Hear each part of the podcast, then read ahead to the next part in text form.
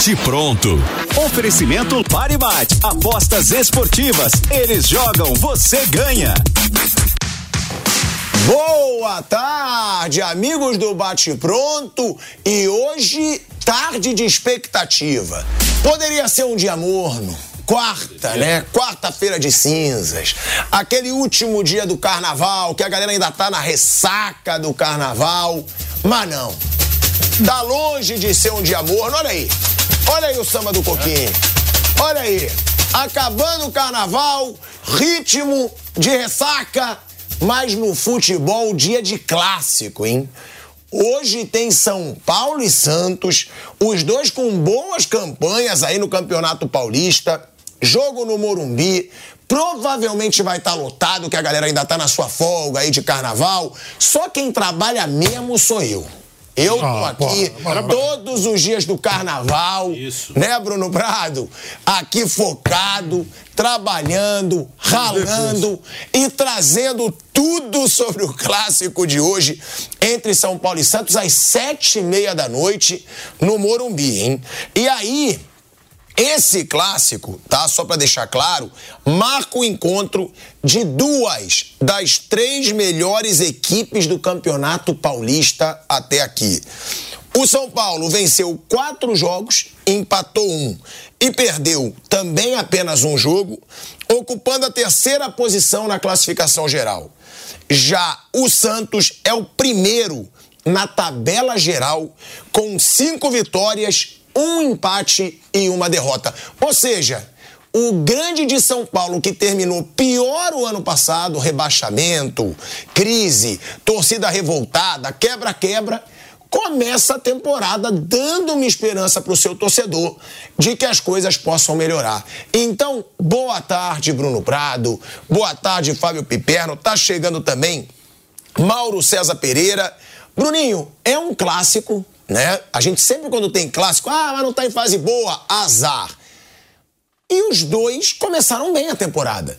Dá para esperar um bom jogo ou não? Aí também já é demais. Eu acho que sim, acho que dá para esperar sim um bom jogo. Os dois times estão jogando bem, assim, dentro das possibilidades das equipes de um início de temporada. Acho que na média o São Paulo tem mais jogos bons do que ruins nesse ano e o Santos também. Então acho que vai ser um jogo legal. São dois times que estão tentando é, jogar de uma maneira um pouco mais ofensiva. Até mesmo o Santos, o Carilli tem muito esse rótulo de retranqueiro, que o Carilli só defende. Mas não tá jogando assim, não. Eu comentei o jogo domingo, Mirassol e Santos, fora de casa, e ele tentou, até não jogou bem o Santos contra o Mirassol. É, o Santos ele conseguiu um empate ali, mas foi um jogo que ficou bom para o Santos depois que o Mirassol teve um jogador expulso. Mas ele tentou pressionar lá na frente, marcar no ataque. O Mirassol é uma boa equipe, uma equipe que já tirou ponto do São Paulo, tirou ponto do Santos também. É, então, são dois times que estão tentando jogar. O Santos tem um time novo, dos 11 que iniciam o jogo, quase sempre tem oito ou nove até de que, que chegaram agora esse ano, que são reforços para 2024. E o São Paulo tem um elenco parecido com o do ano passado. São Paulo tem um elenco é, mais entrosado, jogadores que estão juntos há mais tempo, joga no Morumbi, por isso eu acho que o São Paulo é favorito para o jogo, por jogar em casa e por ter um elenco, um time mais entrosado. O Santos está montando o seu time, mas o Santos ele começa bem, né? Para um time que caiu e que montou um time novo. O time do Santos esse ano é novo, é um time formado agora. Ele tá bem, acho que está dentro tá no melhor que pode ser para essa Os volantes do Santos estão muito bem, né? Muito. Bruno? Os dois são muito. O Schmidt e o Pituca. E o Pituca. Os dois são bons. O Schmidt que é revelado no São Paulo mesmo, né? Um jogador que jogou no profissional do São Paulo e foi embora, jogou em Portugal, jogou no Japão, jogou na Atalanta da Itália também. Ele estava no Japão antes de vir para o Santos. Tá muito bem, que são dois canhotos, tanto o Schmidt quanto o Pituca, e técnicos, né? Caras que tocam bola, controlam o jogo, ditam ritmo. Então, eu acho que vai ser um jogo legal, vai ser um jogo bom dentro das possibilidades de cada time. São times que estão conseguindo render bem. O São Paulo tem alguns desfalques, né? O Lucas está fora, o Rafinha está fora, o Rato machucou contra a Ponte Preta, não vai jogar. Então são desfalques complicados para o São Paulo, mas é, eu acredito que será um jogo bom dentro do possível para o início de temporada e dois times que estão se acertando, o São Paulo mais entrosado o Santos formando um time novo. Acho que vai ser um jogo legal, não vai ser, acho que não vai ser um clássico amarrado, não. Agora, o Piperno, o São Paulo, ele tá com uma grande sequência aí de invencibilidade no Morumbi desde setembro do ano passado, que o São Paulo não perde no Morumbi, que foi pro Fortaleza. Perdeu pro Fortaleza no Morumbi por 2 a 1 pelo Brasileirão.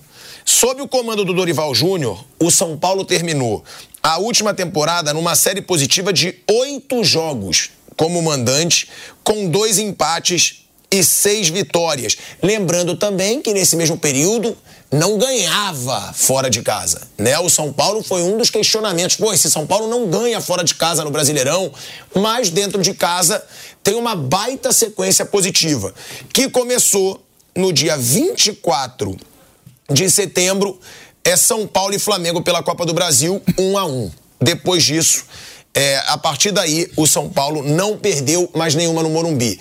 Agora, a gente fala de um São Paulo que tem essa sequência, que vem de uma boa fase, conquistando o título, dando esperança para sua torcida de novo, e de um Santos que acabou numa pindaíba a temporada passada.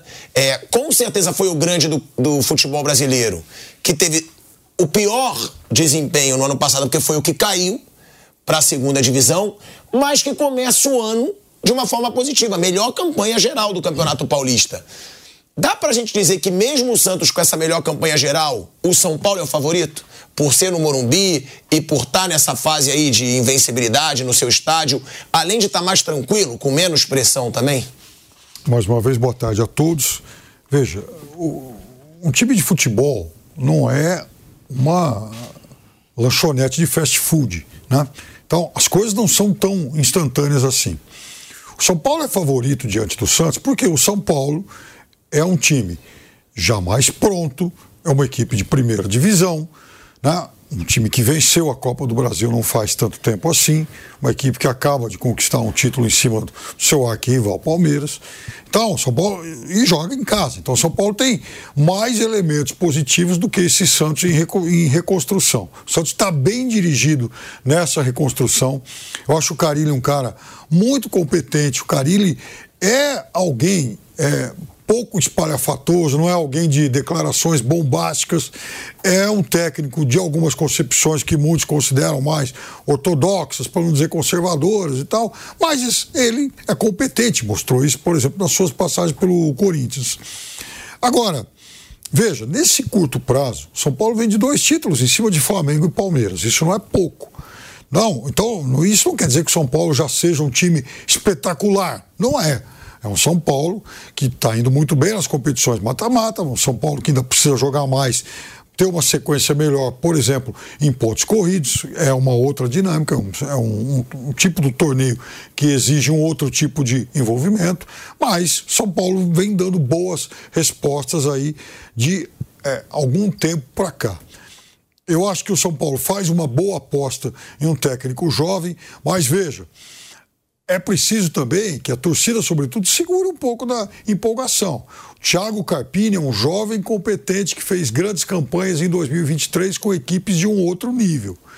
Mas ainda está muito longe e, recentemente, mal chegou São Paulo, já quebrou um tabu em Itaquera e ganhou um título contra o Palmeiras. Mas ainda está muito longe de poder ser chamado, por exemplo, de, vai, de Pepe Carpiola. E não é isso ainda, calma.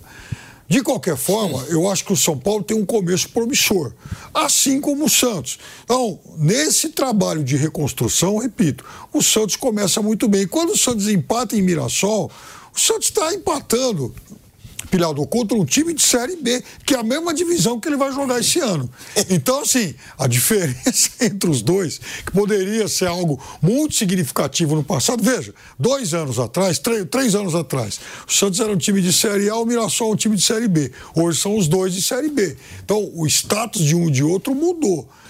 Então, isso também não pode ser tão atacado, criticado, não pode ser encarado como um tropeço, embora o Santos vencesse bem o jogo e tenha permitido a reação do seu adversário. Mas a gente vai ver hoje um clássico, então, entre dois times que começam bem o ano dentro das suas propostas, mas é necessário que os mais assoldados segurem um pouco a empolgação. Agora, Mauro César Pereira, boa tarde. Falando sobre esse jogo, né? São Paulo e Santos no Morumbi, o Carpini, ele vinha de uma invencibilidade. Como disse o Piperno, chegou a ter Pepe Carpiola, né? A galera brincar nas redes sociais, comparando com o Guardiola. É um treinador jovem, é um treinador realmente que vem brilhando não só no São Paulo, chegou numa final de Paulista pelo Água Santa, tirou o Juventude da, do Z4 para classificação para a Série A desse ano. O cara teve uma campanha histórica no Juventude e chega ao São Paulo já ganhando um título de Supercopa em cima de um grande rival e quebrando o tabu que o São Paulino estava louco para quebrar dentro da Arena Corinthians contra o seu grande rival, um dos seus grandes rivais. Agora, o Carpini perdeu a invencibilidade no último jogo contra a Ponte Preta, num jogo ruim, em que a Ponte Preta venceu por 2 a 0. O que esperar, Mauro, na sua opinião, do São Paulo do Carpini e do Santos do Carilli. Nesse duelo de treinadores, como o Bruno disse, o Carilli é conhecido por ser defensivo, muitos chamam de retranqueiro, mas não é isso que ele vem mostrando no Santos nessa temporada, né? É, mas assim, é tão pouco, né? É uma amostra pequena, o começo do campeonato, o Piperno lembrou bem, esse confronto com o Mirassol foi um jogo de times da Série B. Aliás, o Santos talvez não enfrente mais o Palmeiras nesse ano, talvez só enfrente São Paulo hoje à noite talvez não enfrente mais o Corinthians, dependendo dos cruzamentos do estadual, mas duas vezes enfrentará o Mirassol em 2024, né? Uma em casa e outra fora, porque o Mirassol é a realidade do Santos hoje. A realidade do Santos hoje não é o São Paulo, o Santos está na Série B. Então toda esse, essa euforia, acho natural parte do torcedor, mas é tudo muito cedo ainda, muito precoce. O Santos tem, tem que estar tá pronto e bem na Série B. Quando será o time a ser batido, né? É o grande que está na segunda divisão. No ano retrasado estavam lá o Bahia, o Vasco, o Cruzeiro e o Grêmio, por exemplo. Né? Então você tinha aí é, uma distribuição, né? É, os outros times que são times de Série B, né? ou de C, que às vezes está na B, é, olha, fala, não, tem alguns times grandes aí, ganhar desses caras me dá ibope, isso aí me, né? eu apareço bem na fita. Agora é o Santos. O Santos é o time que todo mundo vai querer enfrentar e derrotar, tentar fazer seu nome, é natural, isso acontece. É, então acho que a parte, essa parte do, da temporada para o Santos é importante na formação do time. O jogo de hoje é um bom teste para o Santos, tem que ser encarado dessa maneira. E o São Paulo, o Capini mal começou um trabalho, como teve dois resultados importantes, né? venceu o Corinthians em Itaquera, algo que o São Paulo já vinha amadurecendo há algum tempo e só agora aconteceu, então isso vai obviamente para o currículo dele, que é muito bom, e ganhou a Supercopa. Mas assim, tem um certo exagero envolvendo o São Paulo, né? Ganhou a Supercopa num jogo muito ruim, mas muito ruim, muito fraco, os dois times não estavam tão dispostos a buscar a vitória. Acho que o Palmeiras até mais do que o São Paulo. É, foi uma vitória nos pênaltis, num jogo fraco, que foi tratado como se fosse um negócio épico, como se o São Paulo tivesse atingido um patamar altíssimo. Não, não atingiu. Nem houve tempo para isso. Esperar isso de, um técnico recém-chegado é, é um devaneio. Então acho que é um jogo. É, um jogo normal de campeonato, um clássico, é interessante e tal, pode dar um bom jogo. Mas é pré-temporada. É o Campeonato Paulista, é começo de tudo. O São Paulo tem ambições maiores no ano e o Santos tem o seu objetivo muito claro. E o Campeonato Estadual pode fazer com que o Santos amadureça a sua equipe para estar pronta para os desafios que vai ter na Série B. Que não serão poucos, porque aquele negócio, todo mundo vai jogar com o Santos um pouco mais, todo mundo vai querer tirar uma casquinha. Mas por que isso? Pô, qual, qual o time que as pessoas vão olhar com mais atenção na Série B? É o Santos qual o time que a televisão vai querer mostrar mais vezes na Série B? Vai ser o Santos. Então, se você joga no CRB e você vai jogar contra o Santos, você sabe que o jogo com o Santos tem mais visibilidade, é a chance do jogador aparecer, é o, é jogo que a torcida, se houver uma vitória, fica mais feliz. Então, se tem o CRB, poderia citar vários outros times da, da segunda divisão, que são times de um patamar abaixo, né? São times que são de Série B, que ficam ali pela Série B. O Santos é um time de Série A que está visitando a Série B, e pela primeira vez. Então, acho que todo esse início de temporada é bom para isso, para você tentar montar o time, amadurecer a equipe. Tem muitos jogadores veteranos que o Santos contratou, mas também a temporada é leve, porque só joga duas competições. O Santos não vai ter Copa do Brasil nem nada. Sob esse ponto de vista, pode ser bom, né? Ruim pelo faturamento, pela impossibilidade de confrontos com times maiores na, na Copa do Brasil. Mas é, para o calendário, para ter tempo, recuperação, treinamento, o cara ele vai ter aí uma temporada bem, bem suave, né? Será, terminando o Paulista, são 38 jogos até o final do ano. Isso só, é pouco, né? Para a realidade brasileira, isso é pouco. Então, para o técnico é bom. Ele vai ter mais tempo, ele vai poder ter os seus jogadores em forma, recuperá-los. Jogou numa terça, vai jogar de repente na sexta, depois vai jogar só na outra sexta. Aquelas coisas de calendário de Série B, né? Agora. Desculpa, só uma coisa, pegando até uma carona rápida do que o Mauro falou, que o Mauro lembrou, enfim, a Supercopa, né? Sabe uma das coisas que me chamaram a atenção na Supercopa? Outro dia, eu tava passando em frente a uma banca de jornal. Aí, sempre que um time, sempre que acaba um campeonato, né, tem aquelas, tem, tem aquelas revistas pôster, né? O time lá, tem campeão do Brasil, campeão dos Libertadores e tal. Né? Aí tinha uma campeão da Supercopa.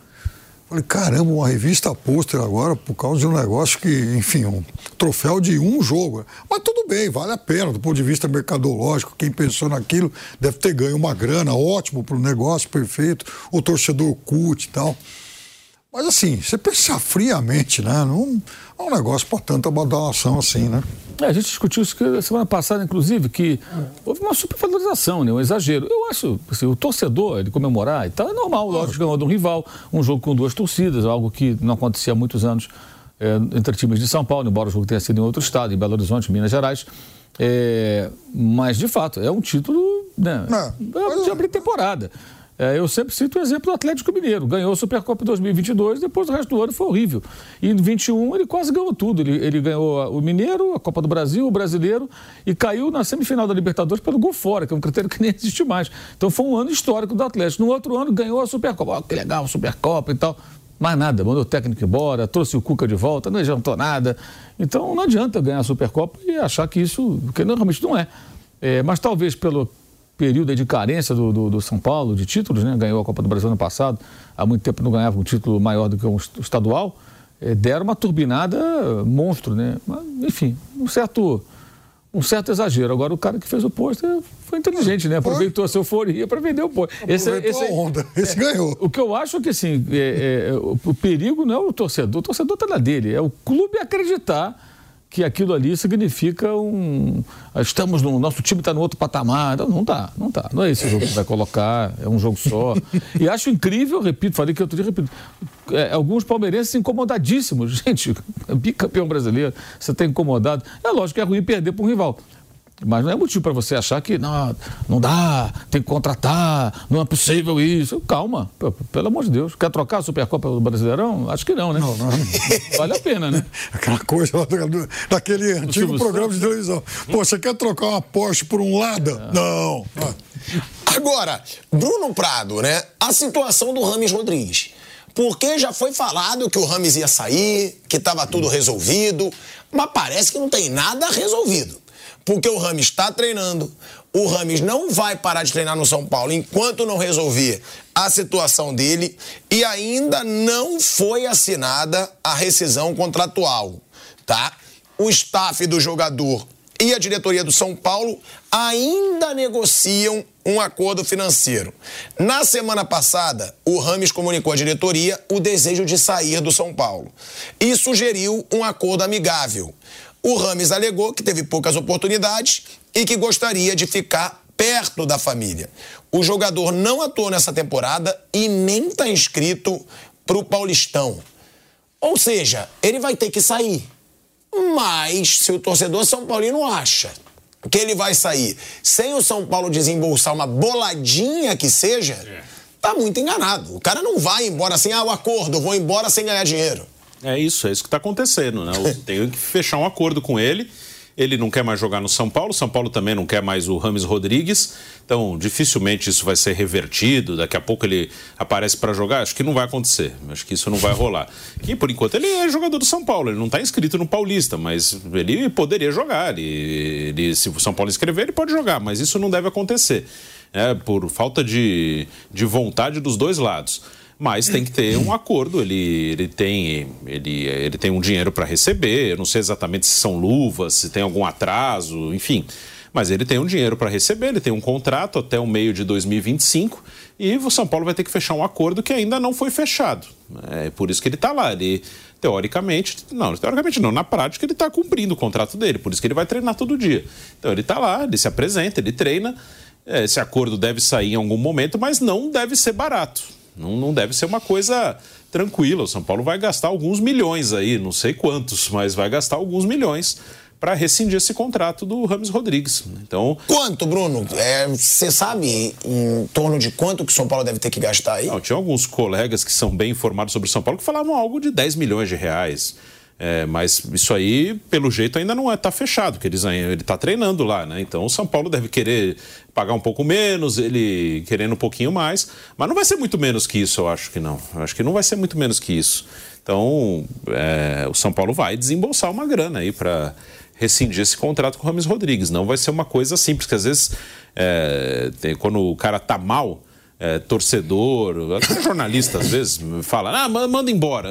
Mas não é tão fácil assim mandar o cara embora. O cara tem um contrato.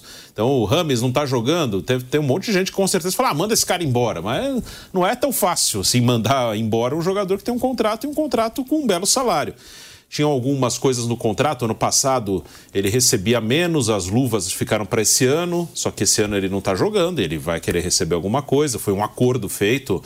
Ah, o time está numa situação difícil, então vão começar a pagar as luvas no próximo ano. Então tem alguma série de acordos aí que aumentariam a remuneração dele esse ano. Então vai ter que acertar com ele um valor que ele considere justo e o clube também. Mas o São Paulo vai gastar. Não, não vai ser uma coisa tão simples, não. Agora, uma coisa que eu queria perguntar, Piperno, para você e também para o Mauro, já tem dois fatores aí, né? Duas coisas que eu acho que geram debate. Uma é que o Rafinha, que é um grande amigo do Rames, eu mesmo entrevistei o Rafinha lá em Munique, é, para o meu canal no YouTube, e eu via a relação, inclusive, das famílias, ele defendeu. Né? Defendeu um pouco o Rames ali quando ele fala que o Rames joga dessa forma há 10 anos. Ele falou. A gente vai falar aqui sobre a declaração do Rafinha, mas antes, sobre uma notícia que saiu no site Trivela e que aí eu discordo completamente. Não sei vocês. Que dizem que algumas pessoas do São Paulo comentam internamente, né, que a contratação do Rames foi um sucesso porque ajudou a turbinar acordos com patrocinadores. Eu não acredito que algum patrocinador pode ter dado um valor um pouco maior, é porque o Rami estava chegando, porque o Lucas estava chegando, mas eu não acredito que o valor de diferença pelo Rames ter vindo para o São Paulo paga o que foi gasto com o Rames Rodrigues. Para um patrocinador ter colocado, ah não, o Rames vem? Então vamos botar. Quanto que o São Paulo deve ter gastado com o Rames Rodrigues? Então o patrocinador vai retirar agora o patrocínio, ele vai embora, né? É. É, o cara botou o dinheiro por causa do Homer Rames, então agora vai fazer o quê? Ele vai sair, né? É, porque dizem que turbinou, mas não turbinou qual? tanto assim para pagar tudo. O grande patrocinador de São Paulo é uma nova casa de apostas que tirou a anterior, pagando multa e tudo mais, porque ela está entrando agora no Brasil. Ela é de, lá da Europa, da Cortina de Ferro, né? Está é, em vários países e agora entrou no Brasil.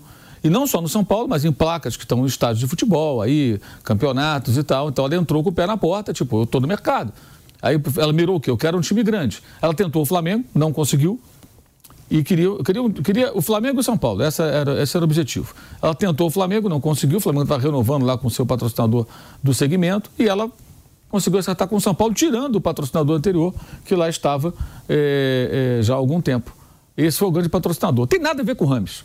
Zero a ver com o Ramos. Tem a ver com o São Paulo Futebol Clube, a camisa de São Paulo, que vale muito ter o logo exposto na camisa de São Paulo. É isso que interessava. Com o Rame, sem Rame, isso aí isso é cascata, isso é conversa para boi dormir. É brincadeira alguém levar isso a sério. Isso aí parece aquela história do, da versão corintiana, de que tem que formar um time forte, né? E não tem como manter um time mais barato, porque as premiações hoje têm um peso maior no orçamento dos times, na comparação com o que o Flamengo fez lá atrás. A comparação tem um peso maior e, curiosamente, sem ganhar rigorosamente nada há muito tempo, o Corinthians bateu o recorde de faturamento ano passado. Como é que alguém explica essa matemática? Não, não, agora não pode, eu tenho que ter um time forte, sabe, Pedro, que eu tenho que ganhar a premiação. Mas o Corinthians bateu o recorde de faturamento, não foi campeão de nada. E o Flamengo também. E não foi campeão de, de nada ano passado. Nenhum dos dois ganhou nada, e os dois bateram o recorde de faturamento. É óbvio que a, premiação pesa, mas é o contrário. Hoje você tem a bolha da, das casas de aposta, que é uma bolha, a gente não sabe quanto tempo vai durar, mas que coloca muito dinheiro nos clubes de futebol. Isso é, é, aumentou o faturamento de todos os clubes do Brasil praticamente. Você tem o sócio torcedor, você tem os direitos de transmissão, que aliás estão em negociação agora, um novo momento agora é, é, é para os clubes negociarem direitos de transmissão. É, você tem arrecadação, você tem venda de jogador. São várias fontes de receita não, não é única e exclusivamente é, a premiação. A premiação, eu acho até que é muito mais uma cereja do bolo, porque está aprovado por Corinthians e pelo Flamengo. Os dois não ganharam nada e os dois atingiram o recorde de faturamento em 2023. Então, evidentemente, essa, essa, tese ela não se, não se prova. É apenas uma tese. Quem quer acreditar, tem gente que quer acreditar. Acredita.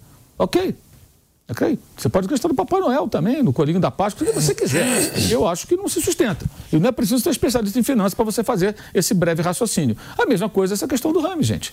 Assim, é impressionante como, quando se faz um mau negócio, sempre aparece alguém tentando apagar o um incêndio e tentando vender a famigerada agenda positiva. Você traz um jogador caro, o cara não joga, ele sempre se machucou, sempre machucou não, há anos se machuca, não entra em forma. E essa, essa tese de que o Ramos joga de um jeito e que isso não encaixaria no São Paulo, isso é uma piada. O Rames Rodrigues, é, é 100% fisicamente, algo que é um, uma obra de ficção, porque ele não fica 100% fisicamente há muitos anos, ele jogaria em qualquer time do Brasil. Ah, mas o time tem que se moldar. Ele, o time se moldaria a ele. Alguém acha que o Luciano é melhor que o Rames? Vamos falar sério. Não. O, o Rames comendo a bola, em ponto de bala, sem contusão, bem fisicamente, tem o quê? 32 anos, por aí, né? Sim. É, imagina, o, o Rames inteiro. Ah, eu tenho que tirar o Luciano, tenho que tirar não sei quem, o Rato. Cara, alguém ia sair do time. Se é o Luciano, se é o Rato, sei lá, não sei. Mas ele ia jogar. E, gente, seria um, um privilégio o São Paulo poder contar com, com o Rames e girar o time em torno dele se ele tivesse condições físicas. É que ele não tem. Isso não é uma novidade. Na época eu questionei uma pessoa de São Paulo, vocês estão contando o Ramos Rodrigues?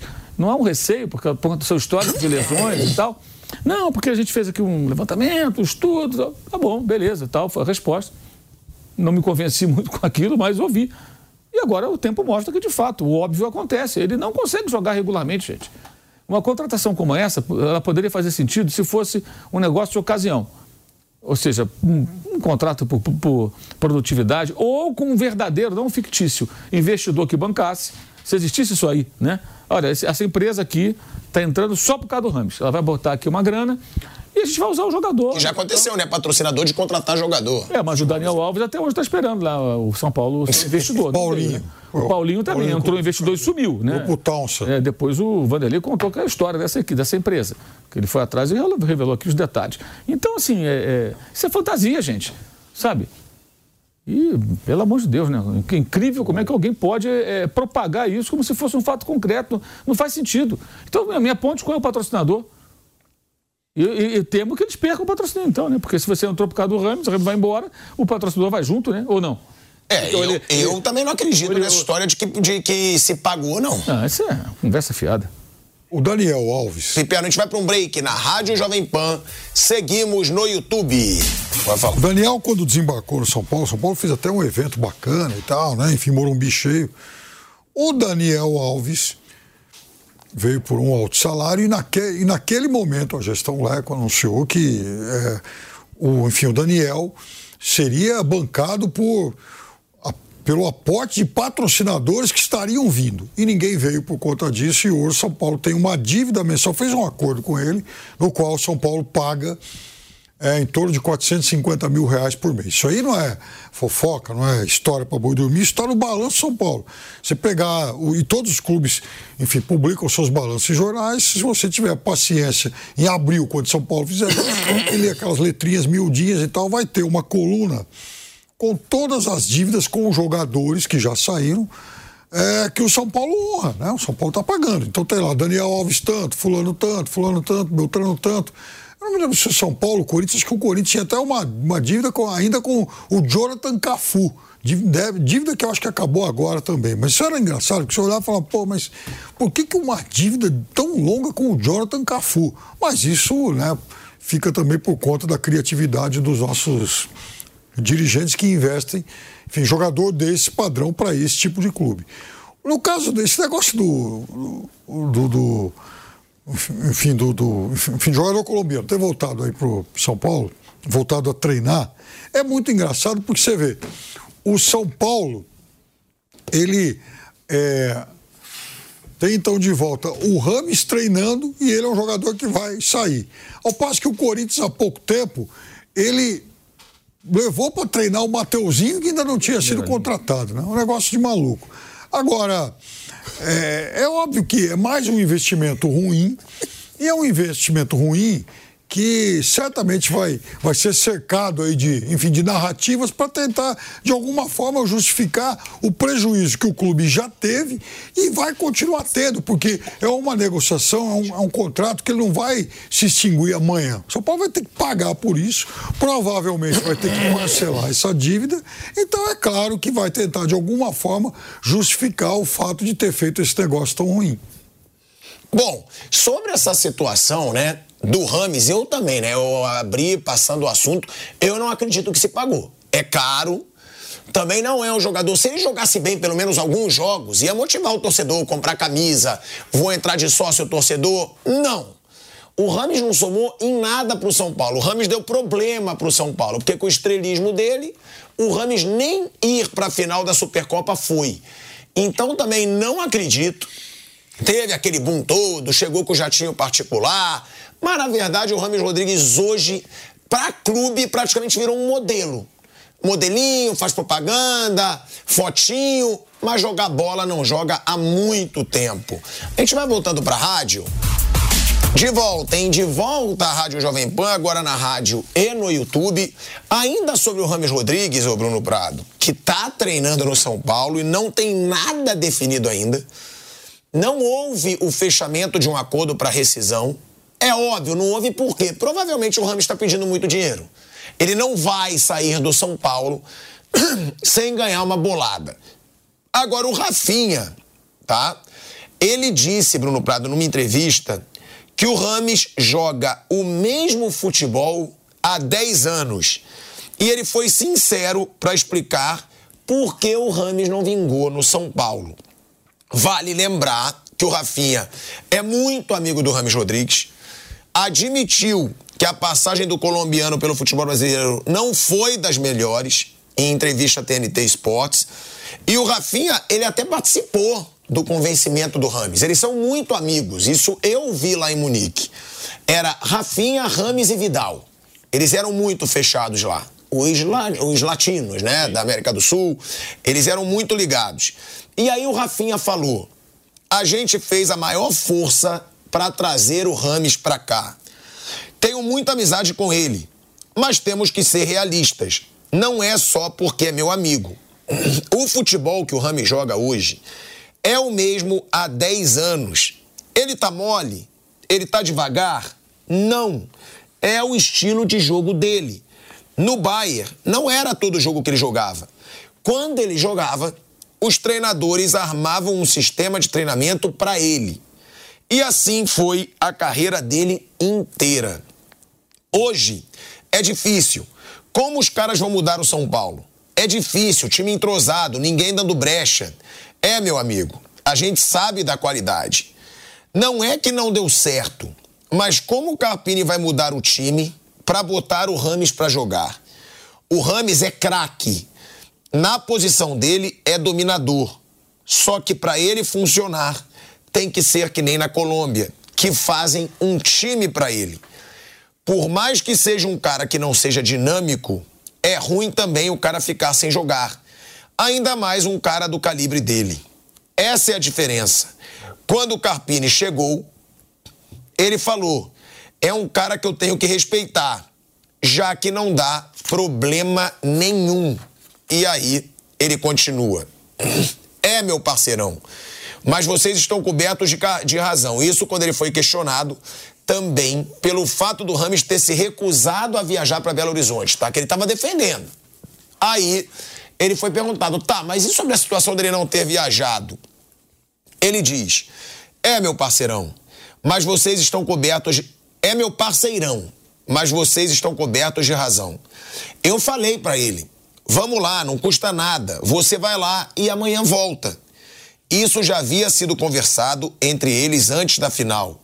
Mas claro que a gente queria que ele tivesse lá. É final. Todo mundo quer participar. Todo mundo que estava machucado foi. Vai saber o que esse cara tá passando. Eu queria que ele estivesse lá, porque não é normal. Quem não entende, acha que ele está de sacanagem. Olha aí, ó. É o Rafinha partindo em defesa do Rames Rodrigues, mas deixando claro que ele sempre foi um jogador assim. E que a gente disse isso, né, Bruno? Sim. Eu ainda falei que no Catar ele tinha uma fama de jogador que nem queria mais jogar bola. Nos treinos ele largava, é, tratavam ele como ex-jogador. Então o São Paulo sabia quem ele estava contratando. Sabia, esse é o ponto, né? Não é uma novidade, não é um cara desconhecido, né? Você sabe, isso que o Rafinha falou. O time, quando ele joga, tem que mudar um pouco, se adaptar um pouco. Esse time do São Paulo tem uma característica de ser um time muito brigador, muito É, times, eles pressionam muito quem está com a bola.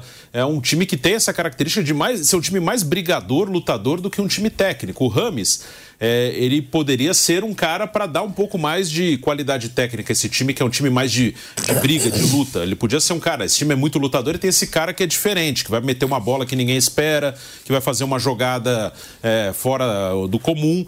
É, talvez tenha sido esse o raciocínio. Mas é um fato que você, para adaptar o Rames no time, você tem que mudar um pouco a característica. E aí era uma questão que poderia ser uma, uma escolha mais técnica. O técnico na época era o Dorival Júnior.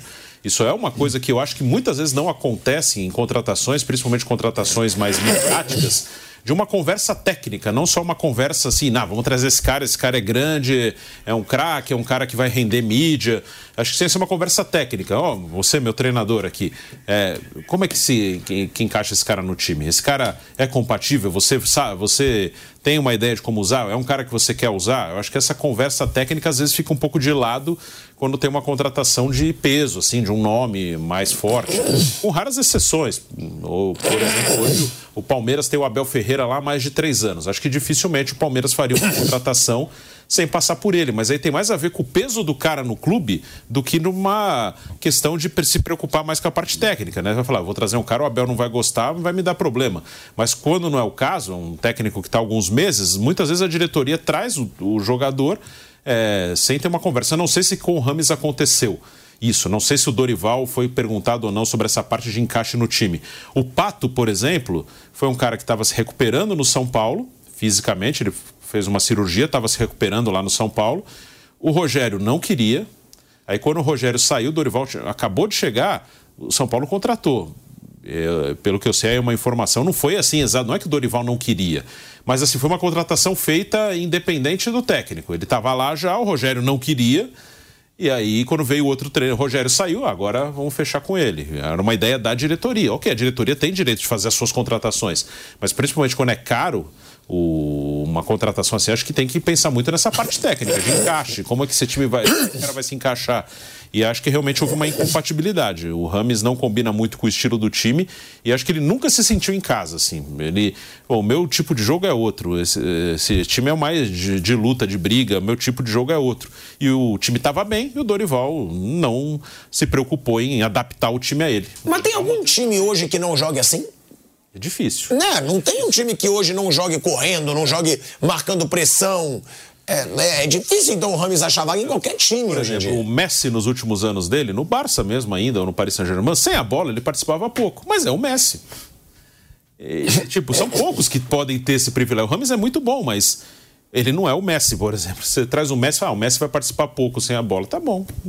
É. Muitas vezes você olhar o Barcelona sem a bola, ele estava andando. Mas é o Messi, não é o Rames. Apesar do Rames ser muito bom, mas hoje eu acho que é difícil. No Brasil, na Europa, de jeito nenhum. Mas no Brasil mesmo, não sei se vai ter algum time que vai se adaptar ao Rames Rodrigues. Forçou uma barra o Rafinha, Piperno, Mauro nessa defesa? ou ele está certo? Ele falou a verdade. Ele defendeu a contratação, ele está caindo em contradição. Ele defendeu a contratação. Pega as, pega as, as frases dele de, de, de, quando o jogador. Ué, ele falou, a gente fez muita força para trazer ele para cá. Então, então, então, por que, que fez força, se é esse o problema? Eu acho o seguinte: é, é, se o Ramos Rodrigues estivesse bem fisicamente, ele jogaria em qualquer time brasileiro. Ah, mas ele é assim, assado. O técnico tem que encaixar o cara para jogar. Porque é muito talento, é muito mais talento do que os caras que jogam aqui, gente. É um cara muito acima da média. Tecnicamente, jogador muito melhor. Estamos falando de jogador de, de, de Munique, jogador de Real Madrid. Premier League, de Real Madrid, entendeu? Jogador de Copa do Mundo, de gol mais bonito da Copa do Mundo. É... Ah, mas como é que foi assim? O São Paulo não é uma máquina imparável que, olha, esse time é tão perfeito que não cabe o Ramos Rodrigues. Não, é o time que ganhou um jogo só fora de casa em todo o Campeonato Brasileiro, que tomou de 5 a 0 do Palmeiras. O trabalho do Dorival Júnior não foi um trabalho impecável, foi um bom trabalho na Copa do Brasil, especificamente na Copa do Brasil que é um torneio de mata-mata. Não dá para comparar com, com, o trabalho. Com, o trabalho do Cuca foi muito melhor em 2021. O do Abel, obviamente, é muito melhor. Entre outros, entendeu? Então, assim, é, é, às vezes fica parecendo que ele não se encaixou num time que é uma máquina imparável. Não, não é. O São Paulo é muito longe disso. Agora, ele não tem condição física. Esse é o problema.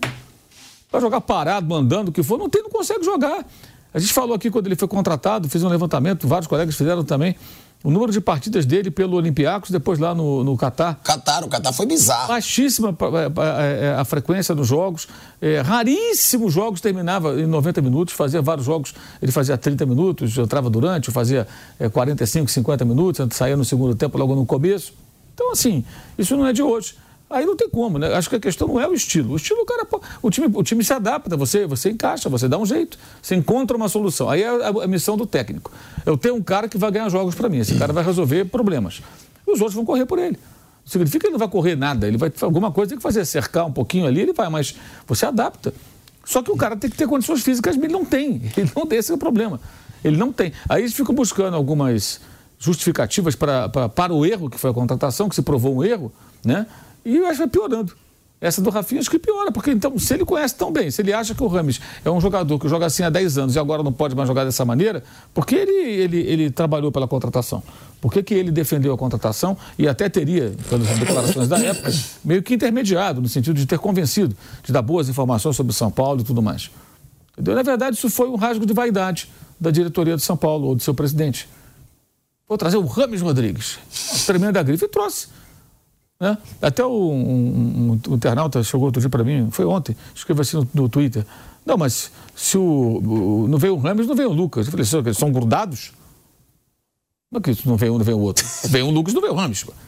Eles nem jogavam juntos. Nunca jogaram juntos. Que diabo, que não pode ver. O Lucas, sim. Essa foi uma contratação. Agora, o Lucas, jogador criado pelo São Paulo, muito tempo no São Paulo, não tinha mais mercado na Europa em times maiores. Tanto que ele veio para cá com aquele papo de querer ir para os Estados Unidos, que aqui era meio que um, um período. Que... E ficou. Por que ele ficou? Porque o mercado não, não apareceu para ele coisa melhor. Então ele ficou no São Paulo. Isso para mim é muito claro. Porque, por que, que não fez logo um, contrato longo? Fez um curtinho, ficou aqui seis meses, deu certo, bem com a torcida, ganhou um título. Agora não pôde jogar, mas ganhou a Supercopa. E ele fica por aqui. E vamos em frente, seguimos aí. Tá, uma boa contratação, de fato.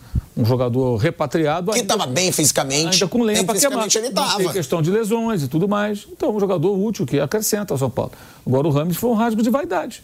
Entendeu? Que é muito comum. É né? isso, né? Eu acho que não é nem falta de estudo, não. Eu acho que foi para. Ah, vamos aparecer mesmo. O Daniel Alves é. foi, um rasgo de vaidade da outra gestão de São Paulo. Que não tinha condição de pagar. Fizeram um contrato, não tinha condição de pagar. Tanto que não pagou. Aí fizeram um acordo, o rapaz está agora preso, mas está recebendo do São Paulo. E vai receber até os 43 anos. Que loucura, você ficar pagando um cara durante 4, 460 mil por mês. Pois é. Pagando um jogador que, você, que não joga para você há muito tempo. E, e fora a situação que São Paulo submeteu, porque um dia o Daniel falou que não ia treinar. Porque não estava recebendo. Ele não está errado. Vocês me pagam, não cumpre aquilo que está combinado, eu vou ter que ficar à disposição. Ainda para ser vaiado pela torcida se eu jogar mal? Ele não estava errado, não. Foi para a Olimpíada, quis ir, foi. E, e detalhe, e foi. O, o, São Paulo tinha jogo da Libertadores, né? Sim, mata, o Palmeiras. com o Racing. Não, com o Racing, o Palmeiras já é. tinha passado. Exato. Não, o, o, Palmeiras veio depois, né? Depois. É, quando, quando ele cai. Ele não jogou. Foi jogar a Olimpíada. Eu quero a Olimpíada. E não era obrigado o São Paulo a liberar mas se sentiu, entre, entre aspas, obrigado porque não estava cumprindo a sua parte. Também foi um rasgo de vaidade. E foi muito turbinado pela mídia tricolor. Teve gente dizendo que foi uma contratação da história do futebol brasileiro. E, obviamente, não foi. Acho que nem do São Paulo foi uma contratação da história. Muito menos do futebol brasileiro. Ô, Piperno, tem essa situação, né? Por quê? Porque todo mundo sabia que o Rames não estava bem fisicamente. Então eu acho que não foi falta de estudo, porque a gente às vezes fala, ah, tem gente no futebol que não entende nada de futebol. O Mauro falou, foi um lampejo de vaidade. É isso. Vamos aparecer. A gente trazendo o Rames, a gente vai dar entrevista, a marca do São Paulo, é, vamos mostrar que a gente está forte no mercado. Porque a gente vai lembrar aqui de uma declaração do Rafa Benítez, treinador do Everton, quando o Rames estava no Everton, tá? É, gente, se você vai contratar um jogador, você tem que estudar, você tem que ver o que, que falam do jogador, o que, que tem na imprensa sobre ele, números. O que o Mauro falou no Qatar, eu lembro até de cabeça. Foram 16 jogos em 3 anos, pô. O cara jogou 16 jogos em 3 anos. 3 anos. Foram 5 jogos por ano a média ali, cinco e pouquinho. Então é bizarro, é ridículo. Agora, o Rafa Benítez, ele falou: Rames Rodrigues prefere dinheiro e uma vida confortável ao invés de competição. Ele não trabalha duro, mas espera ser escalado. Isso seria um desrespeito com os jogadores que se esforçam e ficam no banco no dia do jogo. Tá definido aqui o que é o Rames Rodrigues. Se tivessem estudado um pouquinho, aí é aquilo. O torcedor, às vezes, ele tenta defender, como disse o Mauro. Ah, se não viesse o, o Rames, não viria o Lucas. Viria sim. Não é porque acertou no Lucas que você tem que dar crédito por errar no Rames, que já é um ex-jogador há muito tempo. Você sabe que. Tá tudo nessa declaração do Benítez aqui. Você sabe que teve uma vez, uns 10 anos atrás, que o Palmeiras chegou a negociar com o Riquelme. E aí põe a mão na cabeça, muita gente fala, meu, o que, que esses caras vão querer fazer? O Riquelme não joga mais. Mas aí era grife, né? Alguém queria lá para né, um nome impactante, principalmente naquele momento de crise e tal. Não é esse tipo de jogador que resolva. Você vê, não, há dois anos, o Botafogo, três, três anos, o Botafogo trouxe o Honda né, também, né? Um hum. cara com. Tinha parado de jogar. Tinha parado de jogar. Ele era técnico da Malásia. Exatamente. Pô, tinha outros projetos, é verdade. É verdade. O Botafogo conseguiu essa proeza. Eu Rony Calu. Aí veio o Calu em seguida. O Calu fez um jogo bom. Foi aqui contra o Corinthians e Itaquera. 2 a 2 o jogo.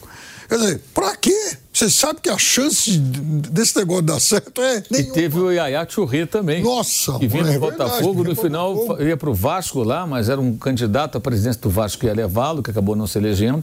E surgiu, inclusive, o Yaya Churré falando num vídeo, vai dar Vasco. Mas só que ele não veio para o Vasco. Você lembra disso? Teve esse Teve, teve. Essas coisas são Só que não deu fácil. O Ayat Rei não queria mais nada com futebol, ele tinha parado já, e até hoje não jogou. Aliás, no final dele no Manchester City, o que se comentava lá era isso, né? Que ele já estava muito afim. O Guardiola meio que, como ele era um ídolo, ele jogou pra caramba, né? Ele foi campeão. Pô, jogador fora Aí o que fez o, o Guardiola foi empurrando ele com a barriga. Aí de ganhar o campeonato inglês, aí na última rodada, lá, pôs pra jogar, pôs torcida um aplaudiu, obrigado, então tchau. Tinha tido problema no Barcelona Sim, entre os dois. Vaza. Cabo, vai, segue seu caminho. Pra quê, né? Quer aí os caras queriam tratar. Quer dizer, o cara não queria jogar com o Guardiola do Manchester City. Você vai querer jogar no Botafogo, no Vasco? Sério? Vai, vai, vai deixar tudo em campo? Quer dizer, esse tipo de contratação, você tem que pensar no combo, no combo né, que o jogador representa. No caso do Ramos é questão física. Desse jogador, o cara não está mais afim. Mas, de repente, você faz um contrato, paga bem, ah, um ano morando no Rio de Janeiro, legal, né? Divertido, pô, pô vai ser bom. Ganhando bem? Ganhando bem. Nossa senhora. Vai dar Vasco. Mais bobo, iria. de repente ele desistiu de vir pro Vasco. É. Bom, Mauro César, eu vou te fazer uma pergunta. Eu vou te fazer uma perguntinha. Você apostaria que o Corinthians está avançando em mais uma negociação? Eu não duvido nada. O Corinthians é uma máquina de contratações. O Corinthians é um fenômeno. O problema é depois na hora de pagar, né? Aí que a coisa complica. Aí fica o negócio de transfer ban, o cara na Argentina lá reclamando, o outro não queria liberar o jogador. Essas coisas acontecem. Então, o que eu perguntei pro Mauro César Pereira, Mauro, você apostaria que o Corinthians está falando de outro reforço? E não é só do Igor Coronado, não, que já está praticamente acertado.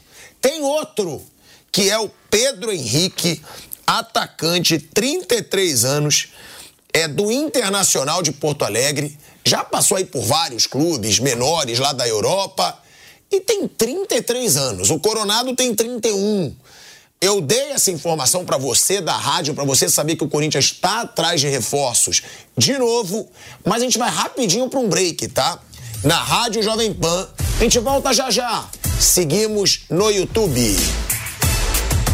Bom, Mauro César Pereira, Piperno. O Piperno também gosta de falar dessas aventuras financeiras do Corinthians.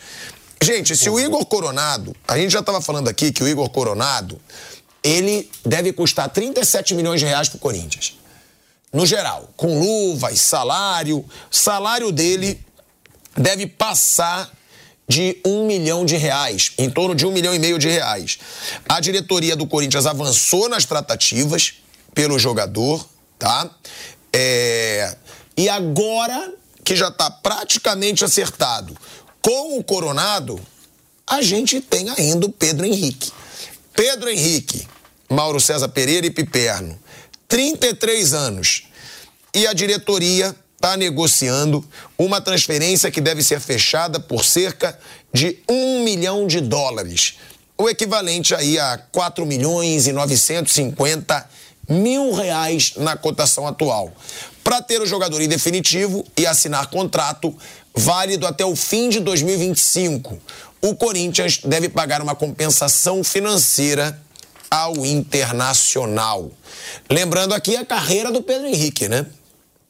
Surgiu no Avenida do Rio Grande do Sul, saiu cedo do Brasil, passou por Zurique, Suíça, Rennes, da França, PAOK da Grécia, Kayserispor da Turquia, além de experiências também no Cazaquistão hum. e no Azerbaijão. Um jogador que até teve uma fase boa no internacional, que não é a atualidade, não vive um grande momento.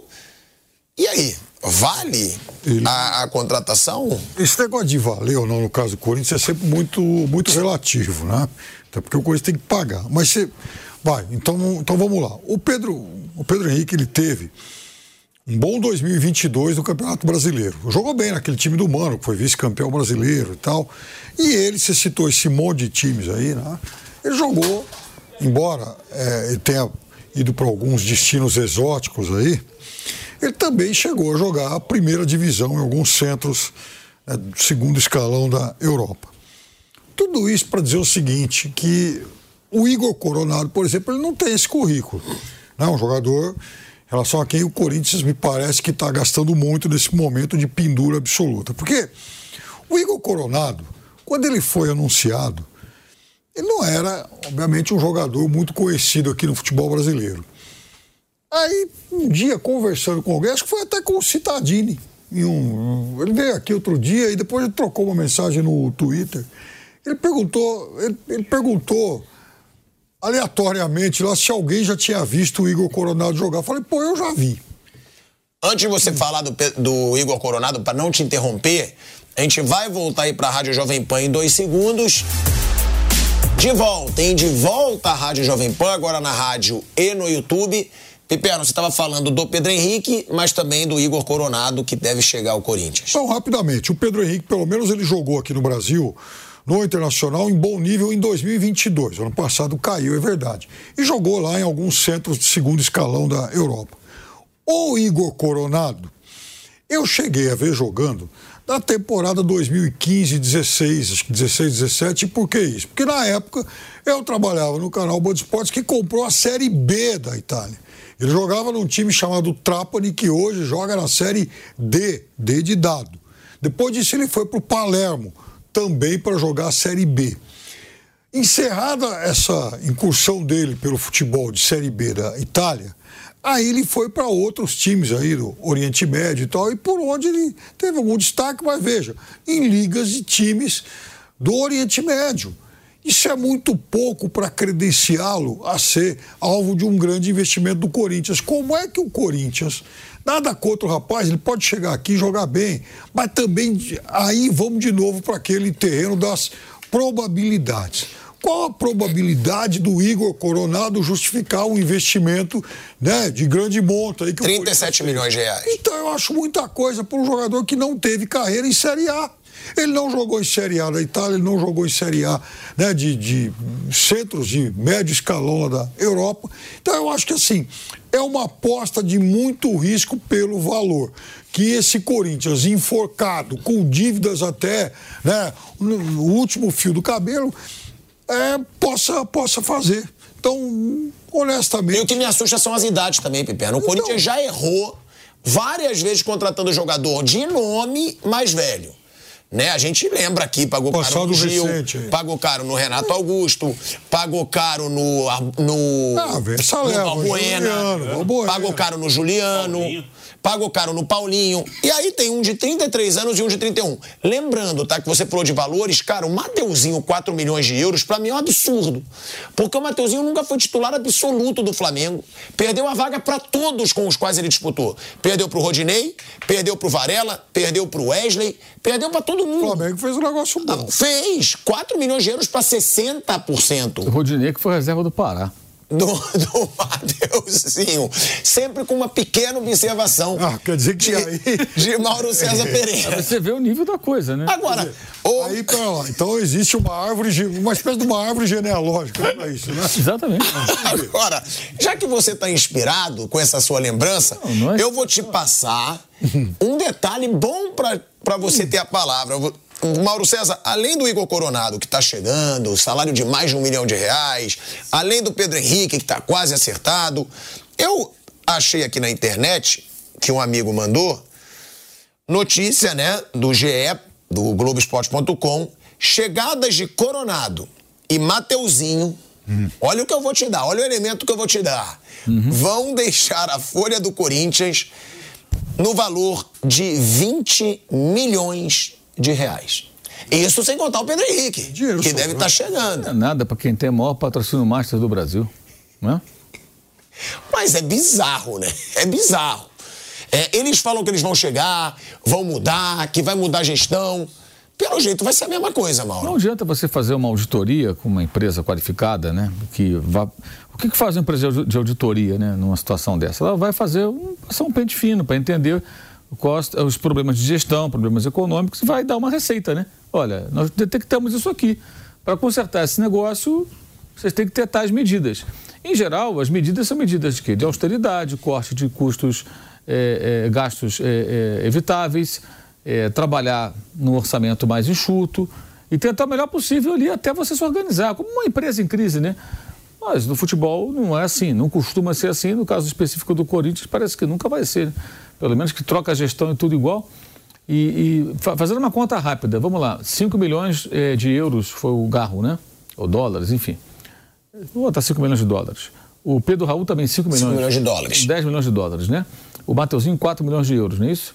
Isso, para 60%. O que dá aí, ainda tem nego de metas aí no meio também, né? O que pode dar, dá quase 5 milhões de dólares mais. Aí já são quase 15, certo? É, e tem mais ainda. De dólar não, de euro.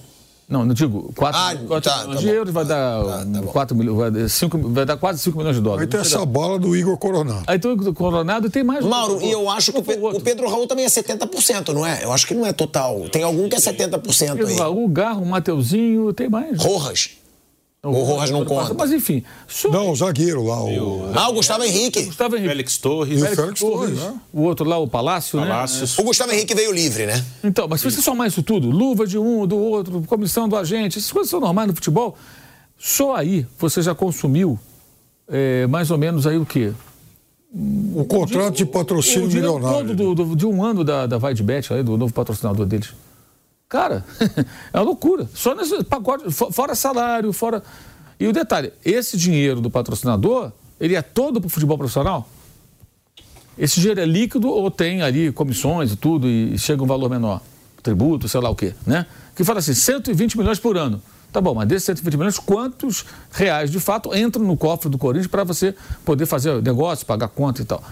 Então você vê que na época a gente falou sobre isso. O patrocínio, muito bom, valor excelente, mas ele é pequeno dentro do, dentro do problema que é, que é o Corinthians, o, o, o problema financeiro, que se acentua com várias contratações assim. O Corinthians, na situação atual, ele tinha que pegar só jogador emprestado. Ah, pega um que está livre aqui, o outro acolá e tal, e negocia e tal, e vai levando. Além de salários altos, o Corinthians, aí essa matéria fala sobre isso, né? Creio eu, pelo que você está dizendo, eu não li ainda a matéria. É, além disso, você tem é, pagamento de multas rescisórias, que em geral são feitas de forma parcelada. Então isso já vai comprometer receitas futuras. Você vai ter que ficar pagando. Tem o Garro. É, exato. Tem o Mano Menezes. Também, aí mais 20 aí. Pronto. Pagou Você... mais um milhão para o Cuiabá lá para liberar. Mais um milhão para liberar o Antônio Oliveira. Então vai somando isso. Cara, bota isso na calculadora, é um, uma loucura. Uma loucura. Aí, agora, essa tese que está sendo bancada por muita gente, todo respeito ao, ao, diretor financeiro do Corinthians, ah, não, não podemos ter um time fraco, porque a premiação hoje tem um peso muito grande. Então tá bom, o Corinthians teve o maior, maior faturamento da sua história e não ganhou nada. Não teve premiação significativa, quero dizer. Premiação alta. Não teve. No Paulista caiu para o Ituano, em casa. Na Copa do Brasil, ficou pelo caminho. Né? No, na, na Sul-Americana até avançou os trancos e barrancos, mas não chegou à final. Caiu na semi. Fase de grupos da Libertadores. Na Libertadores não passou da fase de grupos. Então foi uma temporada que não teve grandes premiações. No brasileiro brigou para não cair. Então a premiação é importante, mas não é ela que vai fazer essa diferença. E o Flamengo também teve, sem ganhar nada, recorde de faturamento. Os dois times de maior torcida no Brasil. Então essa tese ela não parece se sustentar. Né? E mesmo que, as premiações tenham importância muito grande, cara, o Corinthians, ele mesmo disse na entrevista recente agora que a dívida de curto prazo bate perto de 400 milhões. Gente, dívida de curto prazo, 400 milhões, isso aí dá uns 40%, não, dá uns quase 50% do faturamento do clube no ano passado. Significa que você tem que pagar isso em poucos meses. Como é que faz? É, assim, é uma coisa muito louca, muito louca. São duas loucuras que eu acho que acontecem no futebol brasileiro. Essa é uma, especificamente de um clube, mas não é novidade. E a outra é essa venda dos direitos por 50 anos. Fluminense, Botafogo, Vasco, Cruzeiro, Inter e outros venderam 20% dos direitos de transmissão por 50 anos. O que significa que o presidente do clube, desses clubes, lá no final desse acordo, não nasceu provavelmente. For um cara de 40 e poucos anos, ele ainda vai nascer. Cara, 50 anos. Se você olhar 50 anos atrás, você vai voltar para 1974.